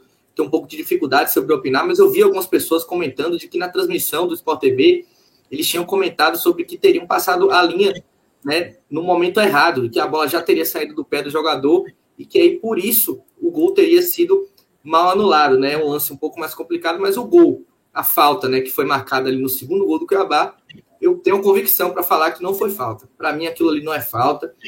Então, foi um primeiro tempo que o Bahia não conseguiu produzir praticamente nada ofensivamente e ainda sofreu, né? A gente viu o lado esquerdo do Bahia ali. É, Matheus Bahia teve muitas dificuldades, sofreu. Teve um jogador do Cuiabá, Max, o camisa 10, emprestado pelo Flamengo, que foi um jogador que fez um bom primeiro tempo, né, deu trabalho ali para o Bahia. Do lado, eles exploraram bem, né? Aquele lateral número 2 do Cuiabá, agora me fugiu o nome, também jogou bem adiantado como ponta. Então, o Cuiabá foi até um pouco mais para cima do Bahia no primeiro tempo do que eu esperava, porque eu assisti alguns jogos do Cuiabá. Eu vi o Cuiabá um time que fica mais fechadinho mesmo, gosta de se postar ali atrás, montar duas linhas de quatro. Cuiabá até jogou muito mais num 4-2-3-1 do que num 4-4-2, como já vi algumas vezes, mas foi um time que jogou para tentar vencer no primeiro tempo e para mim mereceu, merecia ter vencido, né? Fez os gols, pelo menos um dos gols era válido. Enquanto o Bahia, eu achei que o Bahia não só teve problemas de organização no primeiro tempo, como problemas de postura. Eu achei que o Bahia é, não estava se dedicando o suficiente no jogo, né? Poderia ter tentado ser um pouco mais intenso, um Bahia pouco produtivo, não conseguiu fazer nada. No segundo tempo, a gente até viu alguma melhora, mas pouca coisa ainda. Eu acho que principalmente a postura do time mudou. O time foi um pouco mais aguerrido, mas ainda assim um time com muita dificuldade de criar. O Cuiabá se fechou, negou espaço para o Bahia totalmente. O Bahia levantou muita bola na área e muita bola na mão do goleiro Walter, né? Impressionante como o Bahia errou cruzamento nesse jogo. O Bahia já não sofreu tanto na defesa no segundo tempo, pelo menos. Conseguiu ali não, não ceder contra-ataques para o Cuiabá, mas ainda assim o Bahia foi pouco produtivo no segundo tempo e para mim não mereceu realmente fazer o gol. Eu acho que o Bahia só teve de fato uma chance boa no jogo inteiro, que foi uma cabeçada de Roda Liga na trave. Eu até achei que Roda Liga, é, contrariando o que muitos pensaram, eu até achei que Roda Liga fez um bom jogo. Eu achei que ele apareceu em alguns momentos para fazer pivô, deu assistência na finalização. Claro que não é o que o Gilberto faz, mas eu achei que ele cumpriu o seu papel, né? Foi um dos que, para mim, é, estiveram até bem, um jogo que o Bahia não conseguiu fazer praticamente nada. Mas é um centroavante que precisa ser servido, né? Então é um centroavante que não, não vai é, conseguir produzir tanto realmente se ele não for municiado e o Bahia não conseguiu municiar o seu centroavante, né? O Bahia criou pouco, muito pouco, e no primeiro tempo ainda sofreu na defesa. Foi um jogo ruim, problemas de postura no primeiro tempo, e no segundo tempo problemas de organização. Né? O Bahia tentou fazer algumas alterações ali, eu achei até tardias. Eu já teria voltado com um time diferente para o segundo tempo, com o Rossi no lugar de Raí, mas no geral foi um jogo em que eu acho que o Bahia não realmente não mereceu a vitória, não mereceu o triunfo e passa muito né, pela organização, mas também passa pela postura que o time teve no primeiro tempo. O Bahia tinha que ter entrado pouco mais aguerrido, né? Um pouco mais de raça mesmo. O Bahia realmente não estava na mesma sintonia. O Cuiabá estava 220, o Bahia estava 110. Então, faltou muita coisa nesse jogo. Talvez tenha sido até o pior jogo sob o comando de Guto, né? Esse do esporte também foi um jogo que faltou muita coisa. Mas esse realmente foi impressionante, porque o Bahia estava sendo empurrado ali pela torcida, que era algo que eu acho que ia fazer diferença, diferente do jogo do esporte. Mas não foi o que a gente viu, né? A gente viu o Bahia mal, né? Muitos jogadores importantes estão conseguindo desempenhar o que a gente costuma ver. Né? Para mim, eu acho que talvez o destaque negativo realmente tenha sido o Matheus Bahia. É um jogador que eu gosto, é um jogador promissor, um lateral jovem, que vai render frutos para o Bahia ainda, mas não conseguiu ir bem. Raí também não jogou bem, né? Foi substituído, não foi à toa. Lucas Mugni não fez uma boa partida. Enfim, uma série de jogadores aí que não conseguiram jogar o que a gente que a gente costuma ver.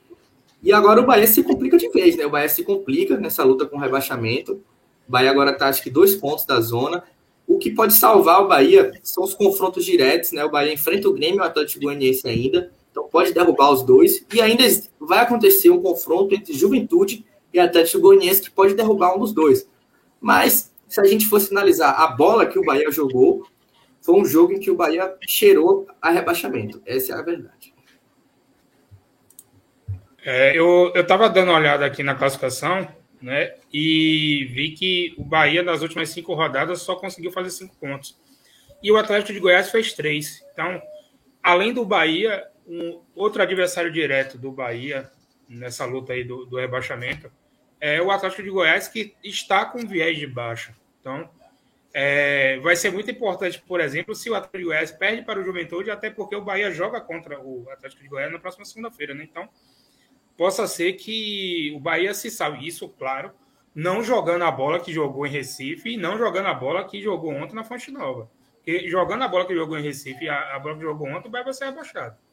Então, é, e é muito estranho, né? A gente é, ter tido toda aquela repercussão que tivemos no jogo do Flamengo, né? Dos jogadores é, estarem chateados e de, e de e a gente ter percebido vontade neles de dar a volta por cima depois é, eu, vou, eu vou ser bem claro aqui nas palavras, foi um roubo. Foi um roubo gigantesco. O Bahia foi roubado em três partidas seguidas.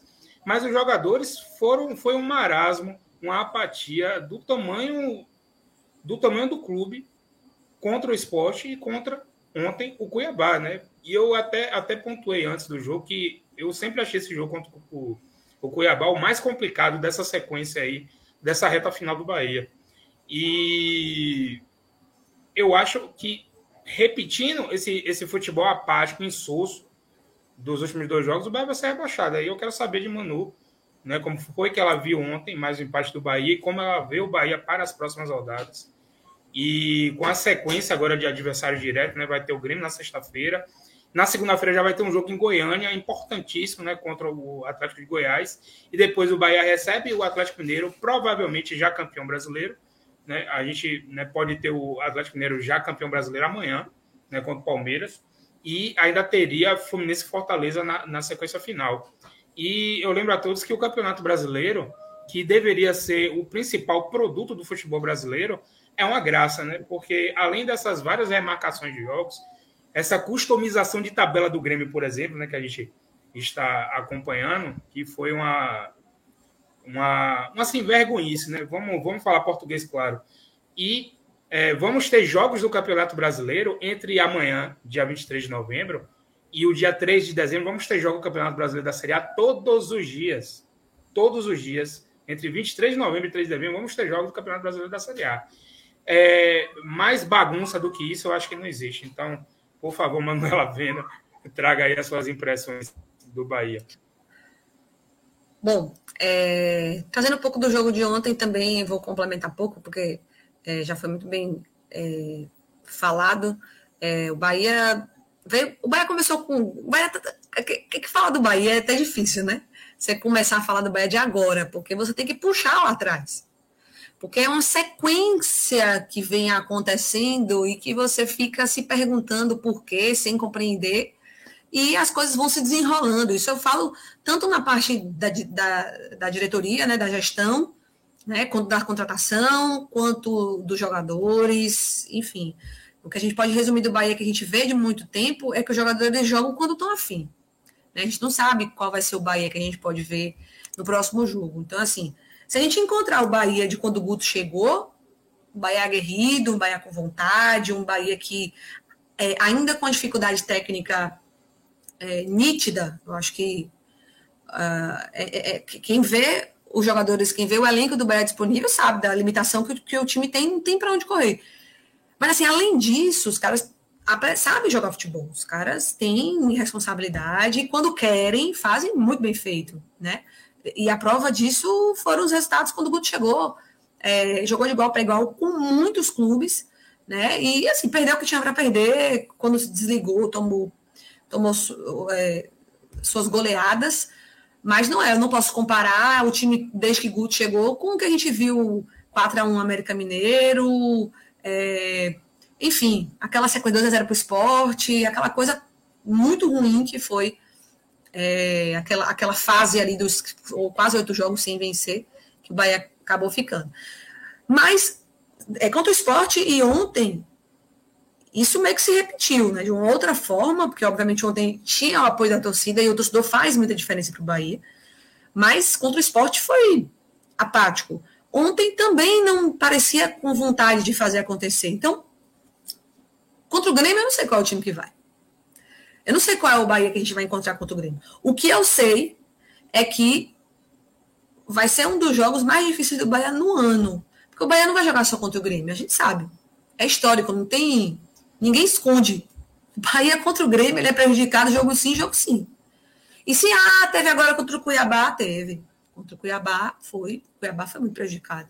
O Bahia também foi prejudicado três jogos. Então, é, acontece dos árbitros errarem, eu acho isso normal anormal, eu acho, quando, quando são três jogos seguidos, quatro jogos seguidos, ou quando são erros grotescos, como, por exemplo, ontem, para mim, o impedimento ele é duvidoso porque a bola já tinha saído do pé. A falta não aconteceu. Né? Apesar de que eu vejo um braço, mas não vejo intensidade. Acredito que tenha sido uma consideração de deixar o jogo seguir pela, pela decisão de campo. Posso ir por aí. O impedimento não tem desculpa, é linha traçada. Se saiu antes, é porque está errado. É, mas não acredito muito em. É, ah, ontem o Bahia, o Bahia não perdeu porque é, roubaram para o Bahia não perder. Não acredito nisso, sabe? Não é uma coisa que eu, que eu acredito, não. É, sinceramente. Eu, agora, contra o Grêmio, eu, eu lamento, porque o histórico é terrível. Né? Você vê jogos contra o Grêmio de não ter o que, o que você dizer. Então, acho que esta-feira vai ser uma partida muito mais difícil por conta disso. Querem livrar o Grêmio do rebaixamento, eu acho. O que fizeram com a tabela, o que armaram com a tabela, não deixa dúvida. Né? Botaram o Grêmio para jogar contra um Bragantino quebrado, depois vão botar para jogar contra os reservas do Flamengo, os reservas de não sei quem. O Grêmio já vai ter pago esses jogos há muito tempo e vai pagar lá na frente. Então, assim, é, tem muita coisa que, infelizmente, a gente, a gente tem que olhar e, e dizer: é, a gente está acreditando que, que não foi combinado, não. Mas o Bahia tem que fazer a parte dele. E o Bahia pode fazer a parte dele, porque já provou isso. O vai fazer, a gente não sabe. A situação é muito complicada. A sorte do Bahia é que são muitos confrontos diretos.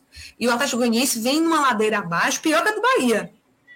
Então, eu acho que se o Bahia souber jogar contra o Atlético Goianiense, vencer o jogo, ou segurar um empate, depender de outros resultados que tenha tido antes, se tivesse ganho, tiver ganho do Atlético Mineiro, tiver ganho do Grêmio, pode se dar o luxo, talvez até empatar, a gente não sabe da combinação da tabela, e tentar buscar um ponto lá do Fortaleza, né? Tentar buscar um ponto com o Fluminense, que também não é fácil.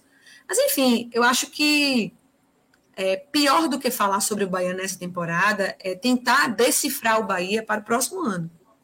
É porque o Bahia vem mudando cada ano que passa e a gente vem acreditando nas mudanças a cada ano que passa. Só que as mudanças elas não mudam, só que as mudanças acontecem é, no clube, mas elas não acontecem no espírito. E tem alguma coisa aí que alguém precisa falar, alguém precisa dizer para poder o torcedor também conseguir entender, né? Porque fica todo mundo falando, falando, falando, e ninguém consegue compreender o que, é que acontece. É, tem várias teorias, né? O Bahia é um clube de férias, jogadores vêm aqui para ganhar dinheiro, todo mundo que sai daqui vai jogar bola. O jogador vem para cá não joga bola, sai daqui e vai jogar bola. Né? Parece que fica com ódio daqui, a gente não sabe o que acontece. Mas a gente vê coisas do tipo, Oscar Ruiz era o jogador mais desejado que viesse. O cara veio, jogou muito mal e já está no seu caminho fechado, suas portas fechadas para o Bahia. Então, assim, tem coisas que a gente fica sem entender. Né? Eu acho que. Eu não sei se por conta da pandemia também a gente está sem poder estar tá presente lá. Eu também não estou vivendo os bastidores para também falar muita coisa, mas essa é a minha impressão enquanto é, quem está vivenciando né, o futebol do Bahia nos, nos constantes erros que acontecem. Eu acho que isso precisa ser reparado. É, Manu tocou em dois pontos importantes, né? Primeiro, a questão da, da arbitragem. O Bahia não vai jogar somente contra 11. É, inclusive, até já dei uma, uma olhada aqui no site da CBF, já saiu a escala de árbitros aí para Bahia e Grêmio. E a arbitragem vai ser ela toda do Rio de Janeiro. Quem apita vai ser Bruno Arleu de Araújo, árbitro FIFA do Rio de Janeiro. E no comando do VAR, vamos ter Rodrigo Nunes de Sá também, do Rio de Janeiro. Então, informação aí importante para Bahia e Grêmio. Olhei o histórico dele, dele aqui, já apitou alguns jogos do Bahia nos últimos, nas últimas três temporadas, sem, sem polêmicas. Sim. É, ontem, Rafael Klaus né, era, é um árbitro que tem pouquíssimas polêmicas. Ontem ele, ontem ele acabou uma polêmica que foi a, a, o lance do impedimento e o lance da falta. Eu achei que estava impedimento, de fato. As linhas foram traçadas, foi dado impedimento. Para mim, correto. Agora, a falta, eu também estou de acordo com vocês dois. Não achei falta. Diga, João. Não, só para um detalhe importante é que o impedimento não, não diz respeito ao Rafael Claus, né? Rafael Claus é o árbitro, ele não pode marcar o impedimento. É. Atualmente, o impedimento nem a bandeira diz respeito mais, né? Na verdade, é o pessoal lá em cima que decide se foi impedimento ou não, lance totalmente objetivo, né? Se realmente, como muita gente comentou, as linhas não foram traçadas, aí prejudicaram muito o Cuiabá. Né? No segundo gol, eu não marcaria a falta, mas eu acho que o lance nem provar foi porque eu tive a impressão de que Rafael Claus teria apitado antes, e aí o lance foi paralisado. Mas eu não vi falta no lance, para mim não foi falta. Eu sou muito acostumado a assistir futebol europeu, eu gosto bastante, eu assisto muito o campeonato inglês. E esse é o tipo do lance que no campeonato inglês eles jamais marcam aqui no Brasil, a gente até vê marcar de vez em quando. Não que eu concorde, mas aqui a gente vê marcar de vez em quando. Mas na Europa, esse tipo de lance não é falta nunca. Nunca mesmo. E Rafael Claus estava de frente para o lance, né? Não tinha ninguém para atrapalhar o campo de visão dele. Eu, do, no local que eu estava no estádio, eu também achei que fosse falta. Até, até, até pela reação de Nino Paraíba. Mas depois eu vi hoje na TV que, de fato, não foi nada. Eu não marcaria. E eu acharia até interessante, né? Belintani aparecer e falar: olha, não foi falta, a gente tem que né, reconhecer, porque quando é contra o seu time, aí é aquele estardalhaço todo e que tem que ser feito, né? Tem que ser feito. Agora vamos vamos ter coerência e falar, olha, de fato houve erro de arbitragem contra é, que favoreceu o Bahia, né? Mas esperar isso, né, de, de, de dirigente em 2021, eu acho até um pouco complicado, né? É, eu queria colocar não sou o Belintani, né, Gabi? Moraes não só de Belintani, é, né? É Belintani eu estou pegando como exemplo, exemplo nosso.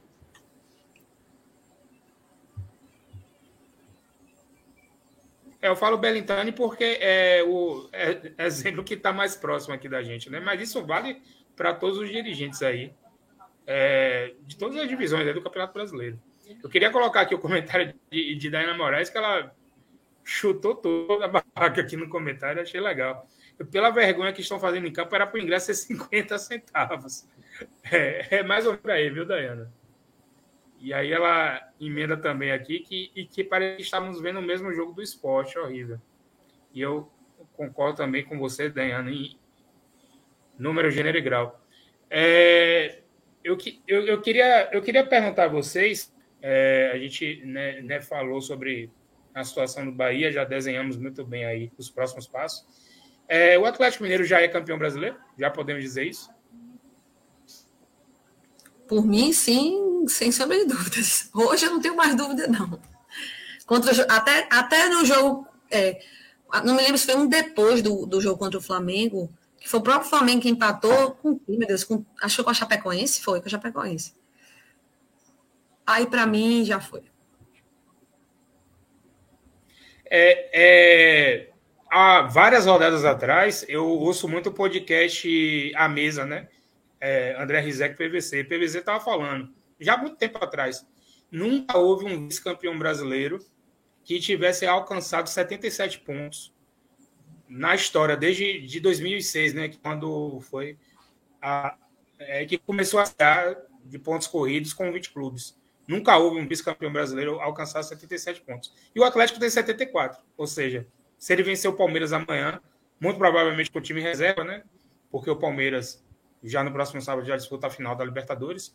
Se o Atlético vencer amanhã, provavelmente já vai ser né, considerado campeão brasileiro, apesar de que o Flamengo ainda pode alcançar 81 pontos. Mas é, eu também acho já, já consolidado que o Atlético Mineiro, depois de 50 anos, vai comemorar um título brasileiro e vai forte para a disputa também da final da Copa do Brasil, onde não temos um campeão brasileiro, um campeão da Copa do Brasil no mesmo ano, desde 2003, quando isso aconteceu com o Cruzeiro, que inclusive o Cruzeiro é, foi é, ele, ele conquistou a tríplice coroa naquele ano de 2003, né?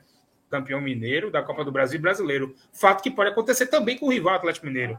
E isso vai ser uma graça, né? Lá, lá, lá em Belo Horizonte, Minas Gerais ainda mais na situação que o rival Cruzeiro está, né?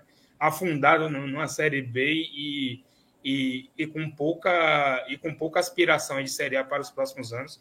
E aí eu queria saber de João se ele concorda também, né? É, Gabi, em relação ao Atlético, eu acho que, de fato, tá quase impossível tirar o título do Atlético, não só pela diferença de pontos, mas também pelo que o Atlético vem apresentando nos jogos, né? Tem muita gente que fala, não, mas o Atlético não joga isso tudo. Eu acho que de fato o Atlético não é uma equipe encantadora, mas é uma equipe que tem muita consistência. O Atlético dificilmente toma gol, é um time que cede pouquíssimas chances para os adversários e é um time que tem muito talento individual, né? A gente também tem que falar, né, que o Atlético é uma equipe organizada, o Cuca está fazendo um bom trabalho, mas é um time que também tem um elenco muito forte, né? Um time que sempre tem algum jogador ali para resolver.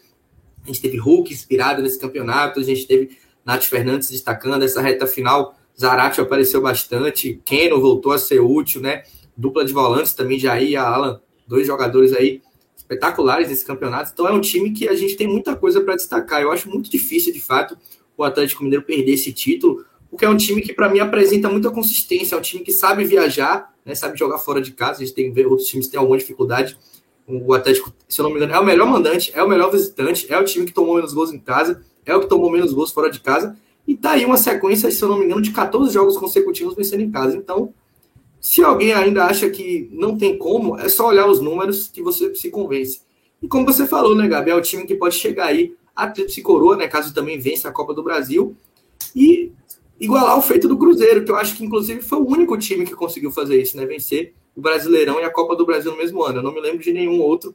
A Copa do Brasil começou em 89, né, com o título do Grêmio, e não me lembro de nenhum outro. Já aconteceu de vencer o estadual, né, e a Copa do Brasil, mas o Brasileirão não. Então, não tem como tirar esse título do Atlético não. Se não vier nessa rodada, eu acho que já vem na próxima ou na próxima. Eu vai vir antes da última. Isso é quase um fato. Agora eu quero saber de vocês. É, nós vimos no sábado o, mais um título de Copa Sul-Americana do Atlético Paranaense.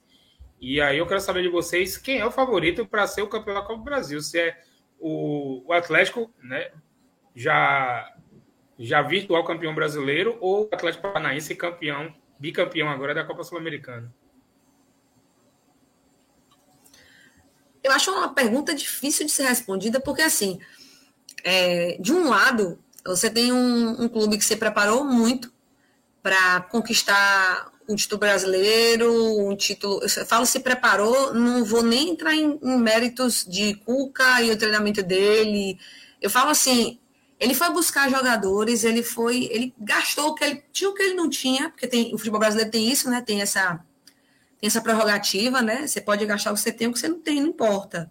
Mas você ganha o título, chega lá na frente, você quebra. Mas você pode gastar o que você tem, o que você não tem.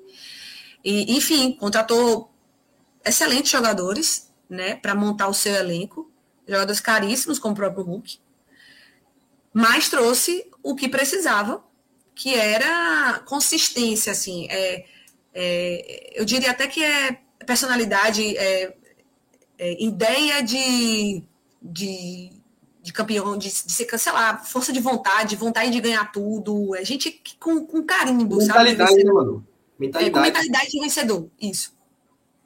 Então, acho que foi buscar isso, né? Trouxe Hulk, Diego Costa.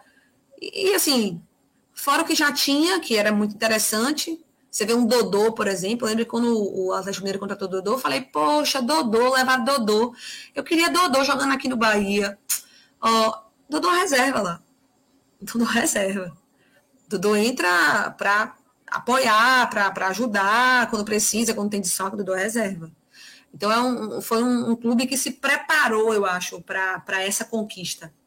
Então, é, é, de um lado tem esse clube, do lado tem outro, que não tem um elenco nada demais, mas sabe jogar uma Copa como ninguém. É aquele Grêmio de Renato Gaúcho, que quando ia para as Copas, ele fazia e acontecia com um elenco que você olhava e dizia, senhor, ia estar tá aí onde está agora. Né? A gente sabia que ia dar nisso. Mas, então, eu acho que é uma pergunta difícil de responder por isso. Eu ainda acho que o Atlético Mineiro leva uma ligeira vantagem, porque tem o melhor elenco. Então, eu acho que joga melhor, tem o melhor elenco e, e, e leva uma ligeira vantagem. Mas não acho que tem nada decidido assim de mão na taça, como eu diria, por exemplo, na Libertadores. Ah, mas o Palmeiras sabe jogar, mas eu aposto no Flamengo. Eu acho que o Flamengo tem a característica da, da vontade de querer ganhar e tem um elenco vencedor. Palmeiras também tem? Tem. Ganhou ano passado, né? A, a Libertadores do ano passado. O ano passado ganhou retrasado. Mas eu acho que o estilo de jogo de um com o outro, eu ainda fico na. Eu ainda, ainda arriscaria mais para o Flamengo. Uma aposta, futebol, tudo pode acontecer. Eu ainda arriscaria mais um palpite no Flamengo. Nos Atléticos, no duelo dos Atléticos, eu não, não consigo arriscar assim nada preciso, não. É, Manu pontuou bem. E é, é difícil até a gente cravar, né? A gente sabe que o melhor elenco, se a gente for comparar, é o do Atlético Mineiro, né? Em comparação com o do Atlético Paranaense. Mas, por exemplo, naquele jogo do Atlético Paranaense contra o Flamengo, né? Na semifinal Copa do Brasil, todo mundo acreditava que o, que o Flamengo iria passar o carro por cima do, do Atlético Paranaense e aconteceu o inverso total. O Atlético Paranaense não passou o carro por cima do Flamengo no jogo, mas no para cá passou, foi 3 a 0 dentro do Maracanã. Um fato aí que ninguém imaginava né, que poderia acontecer, aconteceu. Então, é, é por isso que eu acho muito difícil a gente estar tá cravando né, quem vai ser o campeão da Copa do Brasil, tendo esses, esses dois clubes reunidos. Eu também apostaria no, no Atlético Mineiro. Se fosse para apostar dois reais, eu não aposto mais do que isso, eu apostaria no Atlético Mineiro para só perder dois reais, né? Caso o Atlético Paranaense vença, né? E eu, eu queria né, saber a opinião de João também, né, quanto à final da Copa do Brasil. Que hoje, é, deixa eu só trazer informação, né, foram confirmadas as datas, os locais e os horários também da final da Copa do Brasil, que vai ser depois do término da, da do Brasileiro da Série A, nos dias 12 e 15 de dezembro, dia 12 de dezembro, um domingo, às 5 e meia da tarde, né, um horário meio, meio, meio diferente né, do futebol no domingo é, com transmissão da Globo, do Sport TV, do Premier, né, todas as mídias. E a decisão no dia 15 de dezembro, na quarta-feira, às nove e meia da noite, horário tradicional, né, confirmado hoje pela CBF. Vai lá, Júnior. Olha, Gabi, eu, eu acho que uma final, quando ela é de dois jogos, ela normalmente favorece muito o time que tem um elenco mais qualificado. Então, acho que o Atlético Mineiro leva vantagem para essa final, diferente do que eu pensava sobre a final da Sul-Americana que eu acho que o Bragantino tem um elenco um pouco melhor do que o Atlético Paranaense, mas é um elenco que não tem tanta experiência, né? O Atlético Paranaense é um time mais cascudo, né? Um time que tem jogadores que já são acostumados a jogar decisão, já estiveram expostos a esse tipo de pressão e deram resultado, né? Mostraram que são capazes. A gente viu isso na Sul-Americana de 2018, Copa do Brasil de 2019, em que o Atlético praticamente não chegava como favorito em nenhuma dessas competições, mas que chegava ali no final conseguia mostrar ali o seu poder de fogo. Então, acho que para uma final única, eu acho que seria um jogo bem interessante para o Atlético Paranaense, que é um time que sabe muito jogar esse tipo de jogo copeiro. Mas para um jogo de dois, duas, uma final de dois jogos, eu acho que realmente favorece o Atlético Mineiro, porque qualquer tipo de problema, né? de, de é, desfalque, algum tipo de lesão, ou até a própria oportunidade do jogo mesmo, porque às vezes você não está no dia bom, você tem um time bom, mas às vezes você não está no dia bom, acaba tomando um gol ali no início do jogo e as coisas não dão certo, você perde o jogo. Mas você tendo uma segunda chance, eu acho que favorece muito o time que tem mais opções, né, que pode tentar pensar num modelo diferente de jogo, numa estratégia diferente. Então acho que o Atlético Mineiro tem um favoritismo, mas eu não acho que é um favoritismo assim alto, né, um favoritismo evidente. Eu acho que é assim de, de 100%, 60% para o Atlético, 40% para o Atlético Paranaense, os dois são Atléticos.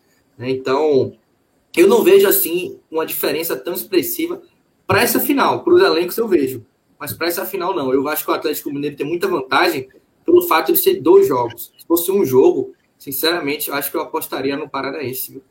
porque é um time, como eu falei, cascudo, que ia saber jogar né, um jogo desse tipo mas eu acho que duas finais eu fico com o Galo mesmo.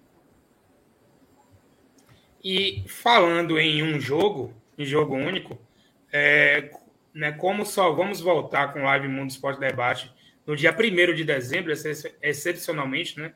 Não vamos ter live na próxima segunda-feira por conta de Atlético Goianiense e Bahia. E aí, excepcionalmente, vamos fazer na quarta-feira, dia 1 de dezembro, com Marcelo Ferreira, né? Conselheiro Fiscal do Esporte Clube Bahia, vai estar trazendo aqui é, um, o livro que ele escreveu sobre gestão de clubes de futebol. E falando em jogo único, no próximo sábado vamos ter a final da Copa Libertadores lá no Estádio Centenário em Montevidéu. Quem vai ser campeão da Libertadores, Manu Avena? Flamengo ou Palmeiras? É, né? Eu só, como eu falei, se eu fosse opinar, eu fosse apostar dois reais, como você falou, eu apostaria dois reais no Flamengo. Mas eu gosto de futebol porque é assim, você fala assim, eu vou apostar dois reais no Flamengo. Aí chega lá, o Palmeiras abre o jogo, cinco minutos faz um a zero. Igual que aconteceu naquela final do, do Flamengo, que você vai dizer, ah, rapaz, o Flamengo vai perder.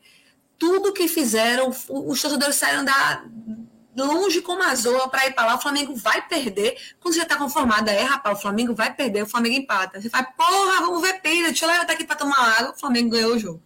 Então, assim, o futebol é massa por conta disso. Mas, como eu falei, eu acho que o Flamengo leva uma ligeira vantagem, apesar do Palmeiras ter sido campeão no passado. Eu ainda acho que o Flamengo leva uma ligeira vantagem por terem jogadores mais. É, eu sinto que quando querem ganhar, o Flamengo responde melhor do que o Palmeiras. É, é, só um sentimento, não tem nada a ver com torcer ou não torcer, gostar ou não gostar, não. É só uma impressão que dá, sabe? É, é o fato do Gabigol. O Gabigol, quando não quer jogar, ele não joga, mas também quando ele quer, ele joga. O Bruno Henrique e, e, e todo o elenco. Ainda mais se o Rascaeta se recuperar. Então, eu acho, se eu postasse meus dois reais, seria no Flamengo. Johnny. Diga. Tá ouvindo? Flamengo e Palmeiras. Estou ouvindo. Olha, essa aí, se eu coloquei 60-40 no outro, eu coloco esse aí 50-50. Eu acho que não tem um favorito. Sinceramente, eu, do início, eu achei que o, o Flamengo ia ser um favorito até com uma ligeira, um ligeiro favoritismo. E aí depois eu fui mudando de ideia, comecei a colocar o Palmeiras como possível favorito naquele momento em que o Flamengo oscilou muito, né? O Flamengo apresentou futebol bem pobre durante um tempo, o que deu até esperança, né, para quem torce para o Bahia, de que poderia fazer um ponto lá no Rio, inclusive o Flamengo não vinha jogando tão bem, até quando vencia. Mas o Flamengo, para mim, tem voltado a apresentar ali algo próximo do seu melhor momento com o Renato, e eu acho que ele voltou a equilibrar. E o Palmeiras é um time que também voltou a jogar um futebol interessante. Ali naquela época que o Palmeiras empatou com o Bahia, eu achei, nossa, o Palmeiras não tem nenhuma condição de fazer frente, mas atualmente eu acho que não tem favorito. Né? Se eu fosse apostar os dois reais, os dois reais que você comentou, né, só para perder os dois mesmo, seria no Flamengo, porque eu acho que o Flamengo tem jogadores mais decisivos. Mas, sinceramente, eu acho que o Palmeiras sabe jogar exatamente do jeito e que o Flamengo não, não consegue jogar contra, né? Aquele time que é letal no contra-ataque, veloz, e se fecha ali com linha de cinco, né? Um time que provavelmente vai jogar do mesmo jeito que jogou contra o Atlético Mineiro e deu certo. Então, se o Palmeiras soubesse ser letal, ele pode ser campeão. Se o Flamengo tiver o brilho dos seus jogadores, ele pode ser campeão também. Então, eu não coloco um favorito ligeiro como eu coloco no outro, não. Mas, se fosse apostar, dois reais seria no Flamengo. Mas faz muita diferença o fato do Flamengo conseguir recuperar seus jogadores. A Rascaeta não jogando, para mim, já tira um pouquinho das chances do Flamengo, porque é, para mim é o principal jogador aí, talvez até que joga na América do Sul, né? Não falo nem no Brasil, mas é um jogador que eu vejo aí que vem jogando muita bola há um tempo. Essa temporada, por conta das lesões, convocações, não conseguiu ter regularidade. Então é um cara que eu acho que o Flamengo necessita, não só precisa, mas necessita. É, é, vocês, vocês trouxeram aqui fatos interessantes. No momento que foi decidida a final, né, quando o Palmeiras eliminou o Atlético Mineiro, quando o Flamengo eliminou o Barcelona e Guayaquil, é, todo mundo apostava, muito mais do que dois reais, no Flamengo, né? Que o, o Flamengo estava vivendo um, momento, atravessando um momento muito melhor do que o do Palmeiras. E aí é, o negócio foi oscilando. O Palmeiras aí né, passou um pouco à frente, teve uma, uma sequência de vários jogos vencendo e o, e o Flamengo oscilando, teve a desclassificação na Copa do Brasil, foi baixando um pouco a bola do Flamengo. E agora voltou ao Palmeiras em queda e o Flamengo em ascendência, né? Antes, dias antes do, do, do jogo decisivo. O Flamengo joga amanhã contra o Grêmio, né? Que é, a torcida do Bahia é, vai ter que vestir vermelho e preto, né? Vai ter que estar tá torcendo contra o Grêmio. E por conta aí das, das, das manipulações de tabela, é, muita gente aposta em um, em um, triunfo do Grêmio pelo fato de provavelmente o, o, o, Flamengo estar jogando com o time reserva. Mas eu tenho certeza que mesmo com o time reserva, o Flamengo não vai entrar, entrar em campo para perder, né? Até porque se o Flamengo vencer mais um jogo, ele já se garante como vice-campeão brasileiro, né? Pelo menos. É, e algumas pessoas não lembram, a, existem diferenças no fator financeiro de colocação por colocação. Você recebe muito mais dinheiro sendo vice-campeão do que sendo o terceiro colocado. As pessoas têm que se tocar nisso também. Né? Tem muita gente que acha que o, o Grêmio vai passar o carro por cima do Flamengo porque é o time reserva. O, o, o time do Flamengo seria titular, eu acho que, tirando o Atlético Mineiro, seria titular nos outros 18 clubes do Campeonato Brasileiro, na minha opinião. Então, é, se fosse para apostar os dois reais na final da Libertadores, eu apostaria no Palmeiras. Eu vou, eu vou ser um pouquinho diferente aí das opiniões de vocês. Eu acho que o jogo do Palmeiras, como o João falou, é, encaixa num momento difícil do Flamengo. É, é, é um time ruim para o Flamengo jogar, porque vai ser um time reativo do Palmeiras. O Palmeiras vai se fechar todo, né? O Portugal vai botar um ônibus ali no gol do Palmeiras e vai sair no contra-ataque. Vai apostar muito em Dudu, vai apostar muito em Rony. É, tem o fato de, de, estar jogando sem Marcos Rocha e o Palmeiras com o Mike na lateral direita perde muito. Né? Então, e o Flamengo, como o Johnny pontuou também, é, com a Rascaeta é uma diferença monstruosa. A Rascaeta fez falta, o Flamengo fez falta para a seleção do Uruguai, né, que acabou de demitir Oscar Tabares, né, a seleção do Uruguai, depois de mais de 11 anos aí como treinador. E eu acho que né, faltou muito também do talento de Arrascaeta na seleção do Uruguai. E, enfim, sem Bruno Henrique também, né? Bruno Henrique esse ano convivendo com, com lesões. E como o Manuel apontou, quando o Gabigol tá no dia, o cara faz gol, né? Então, é, tem esses pontos aí a favor do Flamengo. Mas se fosse para apostar meus dois reais, eu apostaria no, no Palestra Itália, para ser. É, é, se, ou Palmeiras ou Flamengo campeão vão se juntar a São Paulo e Santos como e Grêmio também, né, como os brasileiros com três títulos de, de Libertadores. E, e para finalizar, eu queria falar, né, para a gente estar tá encerrando a live, eu queria falar do Botafogo. O Botafogo sagrou-se ontem campeão brasileiro da Série B, um time que ninguém acreditava, nem, nem em acesso. Muita gente até cravou que o Botafogo desceria para a Série C, com o, o, cenário que estava apresentado, né?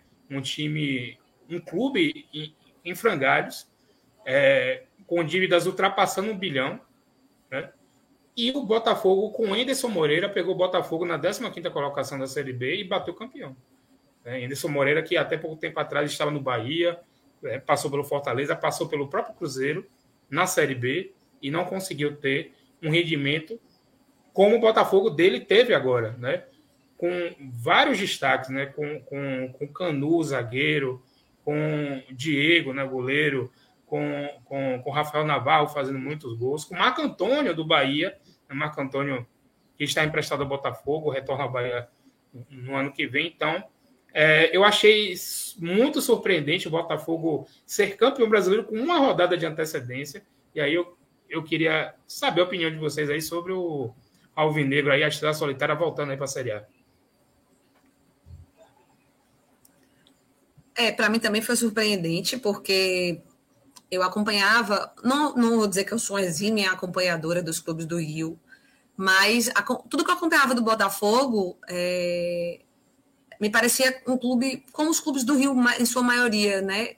Acho que com a exceção do, Flamengo, muito problema político, muito problema interno de, de problema de, de, de um querendo a vaga do outro. É, passa muito essa ideia ainda. E o Botafogo não era diferente, então estava sendo muito complicado. E eles conseguiram, de certa forma, se organizar e contaram com a ajuda, obviamente, patrocínio de, de artistas que são muito fãs do clube, que puderam ajudar, contribuir, porque isso é muito importante, até porque sem isso, sem dinheiro, você não consegue nada, você não consegue reerguer um clube sem grana.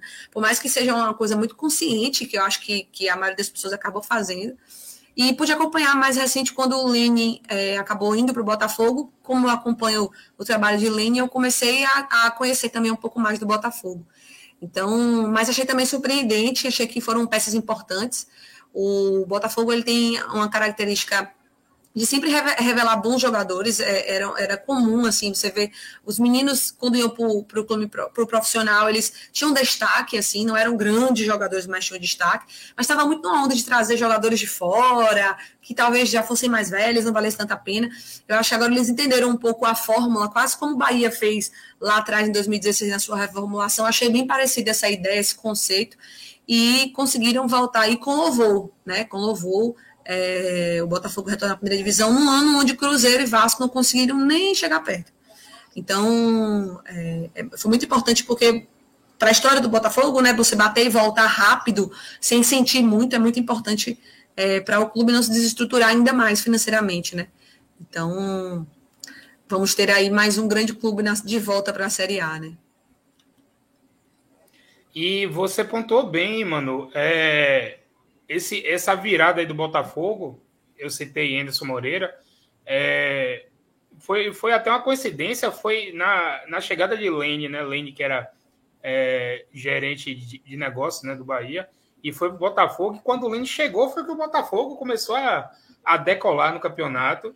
E Lane, Lane fez um grande trabalho no Bahia e faz um trabalho espetacular também no Botafogo.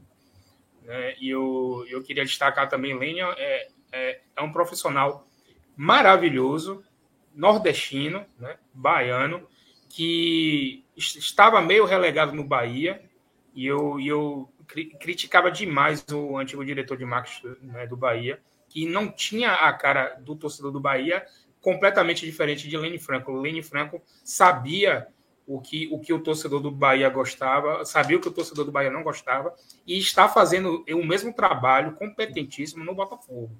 Né? Então, é, dar os parabéns também a Lene, né, que né, né, conseguiu, junto com o, o, o, setor de negócios ali do Botafogo, fazer com que é, fosse, fosse, fosse contribuído também da parte dele esse acesso aí, o título né, da, da Série B do Botafogo. Johnny, o que é que você viu do Botafogo aí também? Né? A gente, a gente no, no, no nosso grupo, a gente né, pontuou bem aí sobre, sobre Marco Antônio, né, que é jogador do Bahia e tal e que foi muito importante também no acesso do Botafogo. E o Goiás acaba de vencer o Guarani, o Goiás acende também a Série A, bateu e voltou também. Né? O Goiás foi rebaixado no passado e acaba de retornar à Série A nesse exato momento. Goiás, Curitiba e o Botafogo, né? Os três foram rebaixados, os três estão voltando. Então, três times que foram rebaixados aí voltando. Agora me esqueci quem foi o outro. Foi, o Vasco, o Vasco né? né? Foi o Vasco. O Vasco, então. O Vasco três conseguiram. É, Gabi, sobre o Botafogo, eu acho que o Botafogo é uma, uma lição importante aí para muita gente, que o Botafogo é um caso clássico do time que sabe se adaptar à competição que está jogando. A gente vê, por exemplo, a construção de elenco do Vasco. Né? Não tem como a gente não fazer esse paralelo. Eu comentei o jogo do acesso do Botafogo né, contra o Operário, que o Botafogo venceu de virada por 2 a 1 lá na rádio, né, que eu faço parte do Melhor do Futebol. E isso foi um paralelo que a gente estava traçando lá, que o Vasco montou o seu elenco muito baseado em nome, né, em grife, contratou jogadores como Zeca, como Marquinhos Gabriel, né? agora trouxe Nenê também, jogadores garimpados, continuou com alguns jogadores do ano passado, como Castan, Léo Matos. Então, o Vasco meio que com, contra, é, montou um elenco né, daquele modelo estrelado, né, com muito medalhão, enquanto o Botafogo montou um elenco, para mim, muito mais é, pensando na competição que ia jogar na Série B, na característica da competição. Acho que o Botafogo teve um trabalho muito melhor na sua gerência de futebol, enquanto o Vasco, para mim, né, que deixou tudo né, na mão do Alexandre Pássaro, não conseguiu fazer o mesmo. O Vasco, para mim, contratou muito jogador, como falei, por grife, né, por nome, jogadores que não têm a característica da Série B. Eu acho que a Série B é um campeonato físico, um campeonato de porte. Então, o Botafogo tinha, para mim, jogadores mais do perfil, o Botafogo tinha mais é, opções de pontas, tinha volantes interessantes. O Botafogo tinha jogadores como Barreto, que é um volante de pegada que eu acho que o Vasco não tem, o Cruzeiro acho que também não tem. Então, na verdade, o Cruzeiro até tem jogadores jovens, né, como o Adriano e o Nonoca, mas teve que tirar lá de dentro, enquanto o Botafogo soube buscar. A gente pega, por exemplo, o Botafogo depois do, do que aconteceu no Campeonato Carioca, que foi um desempenho muito ruim, né? O Botafogo contratou muitos jogadores. Então, o Botafogo fez uma reformulação pensando na competição, pensando nas características e montou um time diferente. Se você vê o Vasco, era praticamente é, um time que você pensa assim: ah, o time que pode fazer o tic-tac na Série B, mas não é esse tipo de característica que a Série B tem. Né? O Vasco tem muitos jogadores que eu acho que jogam mais na técnica do que na força, e eu acho que a Série B não é uma competição para você tentar assim, armar esse time, porque se você não conseguir encaixar taticamente esses jogadores, vai acabar se tornando um time exposto defensivamente, que vai de contra-ataque. E a gente viu muito isso em alguns jogos do Vasco. Já o Botafogo, um time muito seguro, né? Um time que contratou o Anderson também, que é um cara experiente em Série B. Então, acho que a, o grande virada do Botafogo foi entender que a Série B tem suas características próprias e que você precisa ter um time, né? Para esse tipo de competição. Como o Manu falou, ela falou sobre o Bahia que apostou em jovens. Eu acho que o Botafogo foi bem nisso, em apostar em jogadores mais jovens, em apostar em caras que querem mostrar serviço ainda e não tentar apostar em medalhões, principalmente na Série B.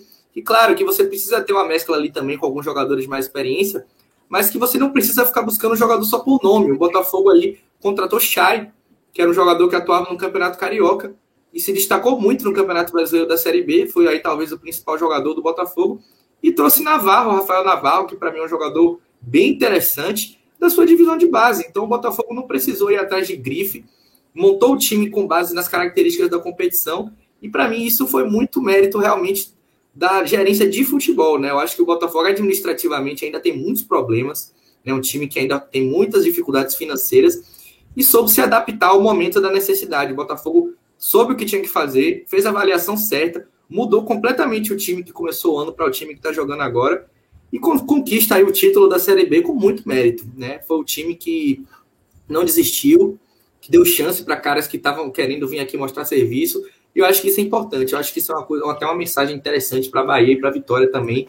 De que contratar alguns jogadores, às vezes, só por nome, não adianta muita coisa, né? Porque no papel a gente você pode ter um grande time. Mas na prática, se esse time não funcionar, preciso repensar aí suas estratégias, né? Suas, seu planejamento. Eu acho que é isso que está faltando muito para a Bahia, para a Vitória para vários outros clubes, né? Planejamento. É, vou lançar mais uma pergunta capiciosa para vocês dois, né? Para Manu e para João. Quem vai ficar com a última vaga na Série B para subir para a Série A? Havaí, CRB, CSA ou Guarani? Mano Avena. Rapaz, o Havaí sobe e desce todo ano, né? Acho que até que eu quisesse dizer outro. O Havaí é impressionante. Quando ele cai, quando ele sobe. Outro ele cai, outro ele sobe. Eu tava só esperando ele. Como é que vai ficar o Havaí aí esse ano? Porque caiu, aí depois ele sobe. É, brincadeiras à parte, eu acho que eu, eu assim não não consigo cravar é, quem subiria assim, é, mas eu ficaria entre Havaí e CRB. Ficaria entre esses dois. É, muito mais pelo que vem apresentando, não que, não que Guarani e CSA, né? Não, tenham, não venham apresentando, mas eu acho que CRB e Havaí tem mais não é, não é mais. É, é, é, como não são náuticos, né? Que, que foi, daqui a pouco caiu. Não, mas pelo menos tem uma, uma estabilidade melhor. E o que eu achei, eu acho que a reta final importa muito. Né? Que gás você chega para a reta final? Eu achei que o CRB ele chega com um gás bem interessante para quem vai brigar mesmo. Pode não conseguir, mas vai estar ali lutando a ferro e fogo e com uma torcida que vai apoiar muito. Então, eu acho que fica mais entre esses dois, né? Pode ser que surpreenda, né? É, o Havaí é o único que só depende dele, joga em casa contra o Sampaio Correia, que não corre mais risco de rebaixamento, ou seja, o Havaí tem a faca e o queijo na mão. Né? É, só depende dele. Eu acho que o CSA, eu, eu acho, né, na minha humilde opinião, ele, eu acho que o CSA tem mais chance do que o CRB, pelo fato de jogar no Repelé contra o Brasil de Pelotas, né, que é disparado o pior time desse campeonato da Série B. Né? E o Guarani, coitado, o Guarani, depois de, de, de, perder a chance né, de ter. Ele não confirmaria o acesso hoje se ele vencesse, mas daria um passo gigantesco para né, voltar para a Série A depois de 11 anos o Guarani, que, que já bateu na Série C, né, enfim, vinha de uma, de, de, uma reconstrução também o Guarani. Já teve o, o, o brinco de ouro da princesa na iminência de ser leiloado também. E hoje, hoje ele perdeu a chance. Mas até o Guarani ainda tem chance para a última rodada, só que tem que torcer para os três adversários, né, o Havaí, o CRB e o CSA, não vencerem seus jogos, todos os três, e ele, e ele, Guarani, vai jogar, vai jogar fora de casa contra o Botafogo, né? O jogo da, da entrega das medalhas do Botafogo, com o, engen o engenhão lotado, né? Eu, até o sábado já tinham sido vendidos 25 mil ingressos. Então, acho que para o Guarani ficou complicado. É, o principal aí é o Havaí, como o Manu falou, né? É, uma, é um elevador insano, né? De, entre, entre Série A e Série B. Eu apostaria meus dois reais no CSA. Eu acho que o CSA pode, pode estar com mais chances aí. Eu acho que, eu acho que o Havaí pode se enrolar com o Sampaio Corrêa e o, e o CSA passar, mas é, é apostar dois reais mesmo. Eu acho que está bem aberto aí para os três, Havaí, ou CRB ou CSA. Eu acho que o Guarani tem mais chance, apesar de matematicamente ainda ter chance. E aí eu queria ouvir Johnny agora.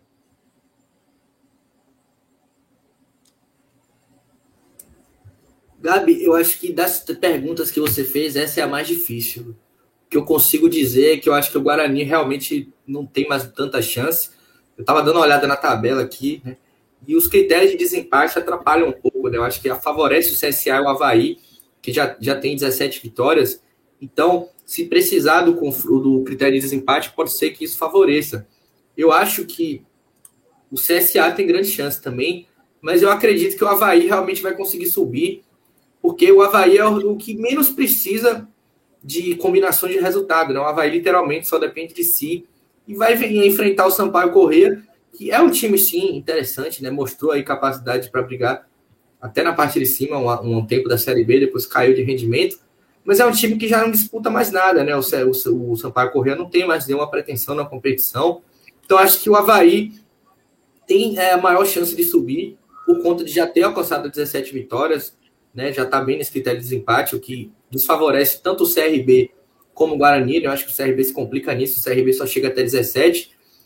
E pelo fato do Havaí, para mim, também ter mostrado consistência durante grande parte do campeonato, né? assim como o CRB, que o Manu falou bem, o CRB também mostrou consistência, mas acho que se complicou nessa questão dos empates. Né? O CRB empatou muito, muito. Né? Empatou mais e acabou vencendo menos, conquistou mais pontos empates do que o próprio Havaí. E eu acho que o Havaí tem um cara, né, que é Copete, e falando assim, a gente pensa, ué, Copete, mas o que, é que ele tem de mais? Dentro dessa Série B, Copete tem sido um diferencial. É um cara que eu acho que pode fazer a diferença. A gente viu até no jogo do Vitória, que foi um cara que consegue uma jogada individual, é um cara que está numa fase muito boa. E eu acho que é um cara que pode decidir um jogo, né? Fazer um gol ali. E o Havaí só precisa disso mesmo. Um golzinho ali já foi. Então acho que o Havaí vai acabar subindo. Até pela sua tradição, né? De estar sempre subindo, né? O Havaí, como o Mano falou, é um time meio ioiô, né? Gosta de subir e descer. A gente espera que ele dessa vez consiga subir e não desça, né? Interessante a gente ver times é, de todo o Brasil, né? No Brasileirão. Eu acho que é bem interessante o, o campeonato. Quanto mais homogêneo, melhor. É, opiniões divergentes tivemos aqui, né, quanto a isso, né? Eu apostando no CSA, Manu no CRB e João no Havaí, né? E eu, eu, eu queria colocar também o Guarani, é, eu acho que é o que tem menos chances aí dos quatro, era o, o único time de, dentro desses postulantes aí a, a Série A, os que já subiram, que não tinha contrato de televisão para o ano que vem. Então, se o Guarani subir, ainda teria que ser negociado com alguma emissora. Ou seja, só vamos ter ainda incógnitas aí quanto a direito de transmissão entre Atlético Paranaense e Palmeiras, né, que ainda não não não não, não definiram, né, sobre é, direito de transmissão em TV fechada e pay-per-view, né? Os outros todos são agora da, da Rede Globo, né? Todos os outros 18 aí né, que vão subir. Menos se o Guarani é, subir, né? E eu, eu queria deixar é, uma, um, um repúdio. Essa semana saiu a notícia sobre o Campeonato Baiano de 2022, que vai ter uma, um lado bom do Campeonato Baiano, né, se é que a gente pode né, considerar isso, de ter quase 94% dos jogos sendo transmitidos né, via né, TVE, né, a TV pública aí do estado da Bahia, e o stream. Né? Só que foi, foi, feita um, foi feito um regulamento, e isso é culpa dos clubes, né, até porque são eles que, que, decidem sobre o, o, o campeonato arbitral, e a gente não sabe quantos times vão cair no Campeonato Baiano se vai cair um ou se vai cair dois. Isso é um negócio inacreditável que só faz é, diminuir o, a imagem do Campeonato Baiano, que já era diminuta. Então, a gente não sabe quantos clubes vai cair para o ano que vem. Vai cair um, e se a segunda divisão tiver 10 clubes, aí vai cair dois. E a segunda divisão não tem 10 clubes desde 2014. E desde 2016 que ela só tem seis clubes é um negócio que não dá para entender. A gente não precisa nem estar tá, tá, tá, tá, discutindo sobre isso, porque eu acho que até que não vale a pena. E isso é a cara de quem comanda a Federação Baiana de Futebol e é a cara dos clubes de futebol da Bahia também, né? Isso, sob o comando de seu Edinaldo Rodrigues e, e Companhia Limitada. É um absurdo que eu gostaria de pontuar aqui na nossa live. E estamos chegando ao final. Eu, eu quero agradecer demais a participação de, de Manuela Vena, aceitou nosso convite de bate-pronto, como é de costume, com todos os nossos convidados. E você fez história aqui, mano. A primeira mulher está. A primeira mulher a narrar uma final de Copa do Nordeste, a primeira mulher está comentando aqui na live Municipal Debate. Então, é, agradeço demais a sua participação e esperamos, torcemos por mais mulheres no esporte, mais mulheres estando aí dentro do futebol dos clubes, né, como, como, como gestoras. Manuel é, é, é uma gestora esportiva também, que nem eu. É, torço muito para que as mulheres invadam o nosso esporte, porque é, é, é uma forma de. de eu, eu vejo como uma forma de crescimento do, do esporte como produto. Estar na mão de mulheres também. Eu que agradeço a vocês. É, eu sempre falo que eu, eu eu sei como é, né? A gente tentar fazer coisas legais, a gente tentar é, impulsionar conteúdo de qualidade para a galera. E sei das dificuldades também. Já passei por isso muito. E só não passo mais porque agora eu estou praticamente do outro lado, assim, né? É, nas, nos meios eu consigo entrar, mas também já fui muito de, de fazer conteúdo, gerar conteúdo para a galera, de tentar buscar as maiores informações, melhores entrevistas, melhores personagens, histórias interessantes, e sei que também isso é, a gente precisa que as pessoas também ajudem a gente, né? Também cedam um pouco do seu tempo para poder a gente conseguir fazer um conteúdo de qualidade. Então, eu tento me colocar ao máximo à disposição de quando as pessoas me procuram para tentar, de alguma forma, também ser útil né, nessa, nessa criação. Então, é, eu agradeço a vocês também pelo convite, é, por vocês estarem fazendo um projeto como esse também, que é, que, que é muito importante e é muito corajoso, né? A gente, a gente sabe que, que não é fácil. Então, agradecer pela oportunidade, pelo bate-papo e me colocar também à disposição para o que precisar, sempre que eu puder ajudar, contem comigo, que eu estarei ajudando com o maior prazer. Obrigado, Manu. Muito obrigado mesmo. Johnny, um abraço, meu irmão, até o dia 1 de dezembro. Deixa aí suas, suas considerações finais. Eu só agradecer todo mundo né, que nos acompanhou, pessoal que da audiência aqui dos comentários. Né, estamos aqui por vocês. Muito obrigado para você, Gabi, como sempre. Manu, já falei uma vez, já falei duas, vou repetir. Um prazer ter tido você aqui. Primeira mulher aqui comentando com a gente na live Mundo Esporte Debate. A gente espera poder é, fazer outras coisas com você também. Né? Gostei muito da sua participação. Né? Muito obrigado e forte abraço aí. Até o dia primeiro. A gente continua aqui depois da nossa programação normal, após esse jogo, após essa, né, da quarta-feira, da live. A gente volta para segunda-feira. Então é isso, né? Boa noite para todo mundo. É, quero lembrar a todos que, excepcionalmente, na semana que vem, não vamos ter a nossa live normal, dia de segunda-feira, por conta de Atlético Goianiense Bahia, né, 19 horas. Então, vamos fazer excepcionalmente na quarta-feira, dia 1 de dezembro, às 8 da noite, vamos receber Marcelo Ferreira, é, é, economista e, e, conselheiro fiscal do Esporte Clube Bahia, vai estar né, né, aqui com a gente divulgando o livro dele sobre gestão de clube de futebol. E é, depois, na próxima semana, vamos, vamos ter uma live especial no dia 6, né, uma, um, um, o programa antes da última rodada do Campeonato Brasileiro. Vamos ter programa também no dia 10, para a gente estar tá, tá comentando sobre o final do Campeonato Brasileiro e depois a gente faz no dia 13 e no dia 20 de dezembro, e aí encerramos o ano de 2021 com chave de ouro e vamos voltar no dia 10 de janeiro de 2022. Um forte abraço a todos, fiquem com Deus. Inscreva-se no nosso canal, curta os nossos vídeos, né, compartilhe aí em seus grupos de WhatsApp. Nos sigam nas, nas mídias sociais, no Twitter e no Instagram. E um forte abraço a todos. Vamos voltar no dia 1 de dezembro. Até lá. Tchau, tchau, gente.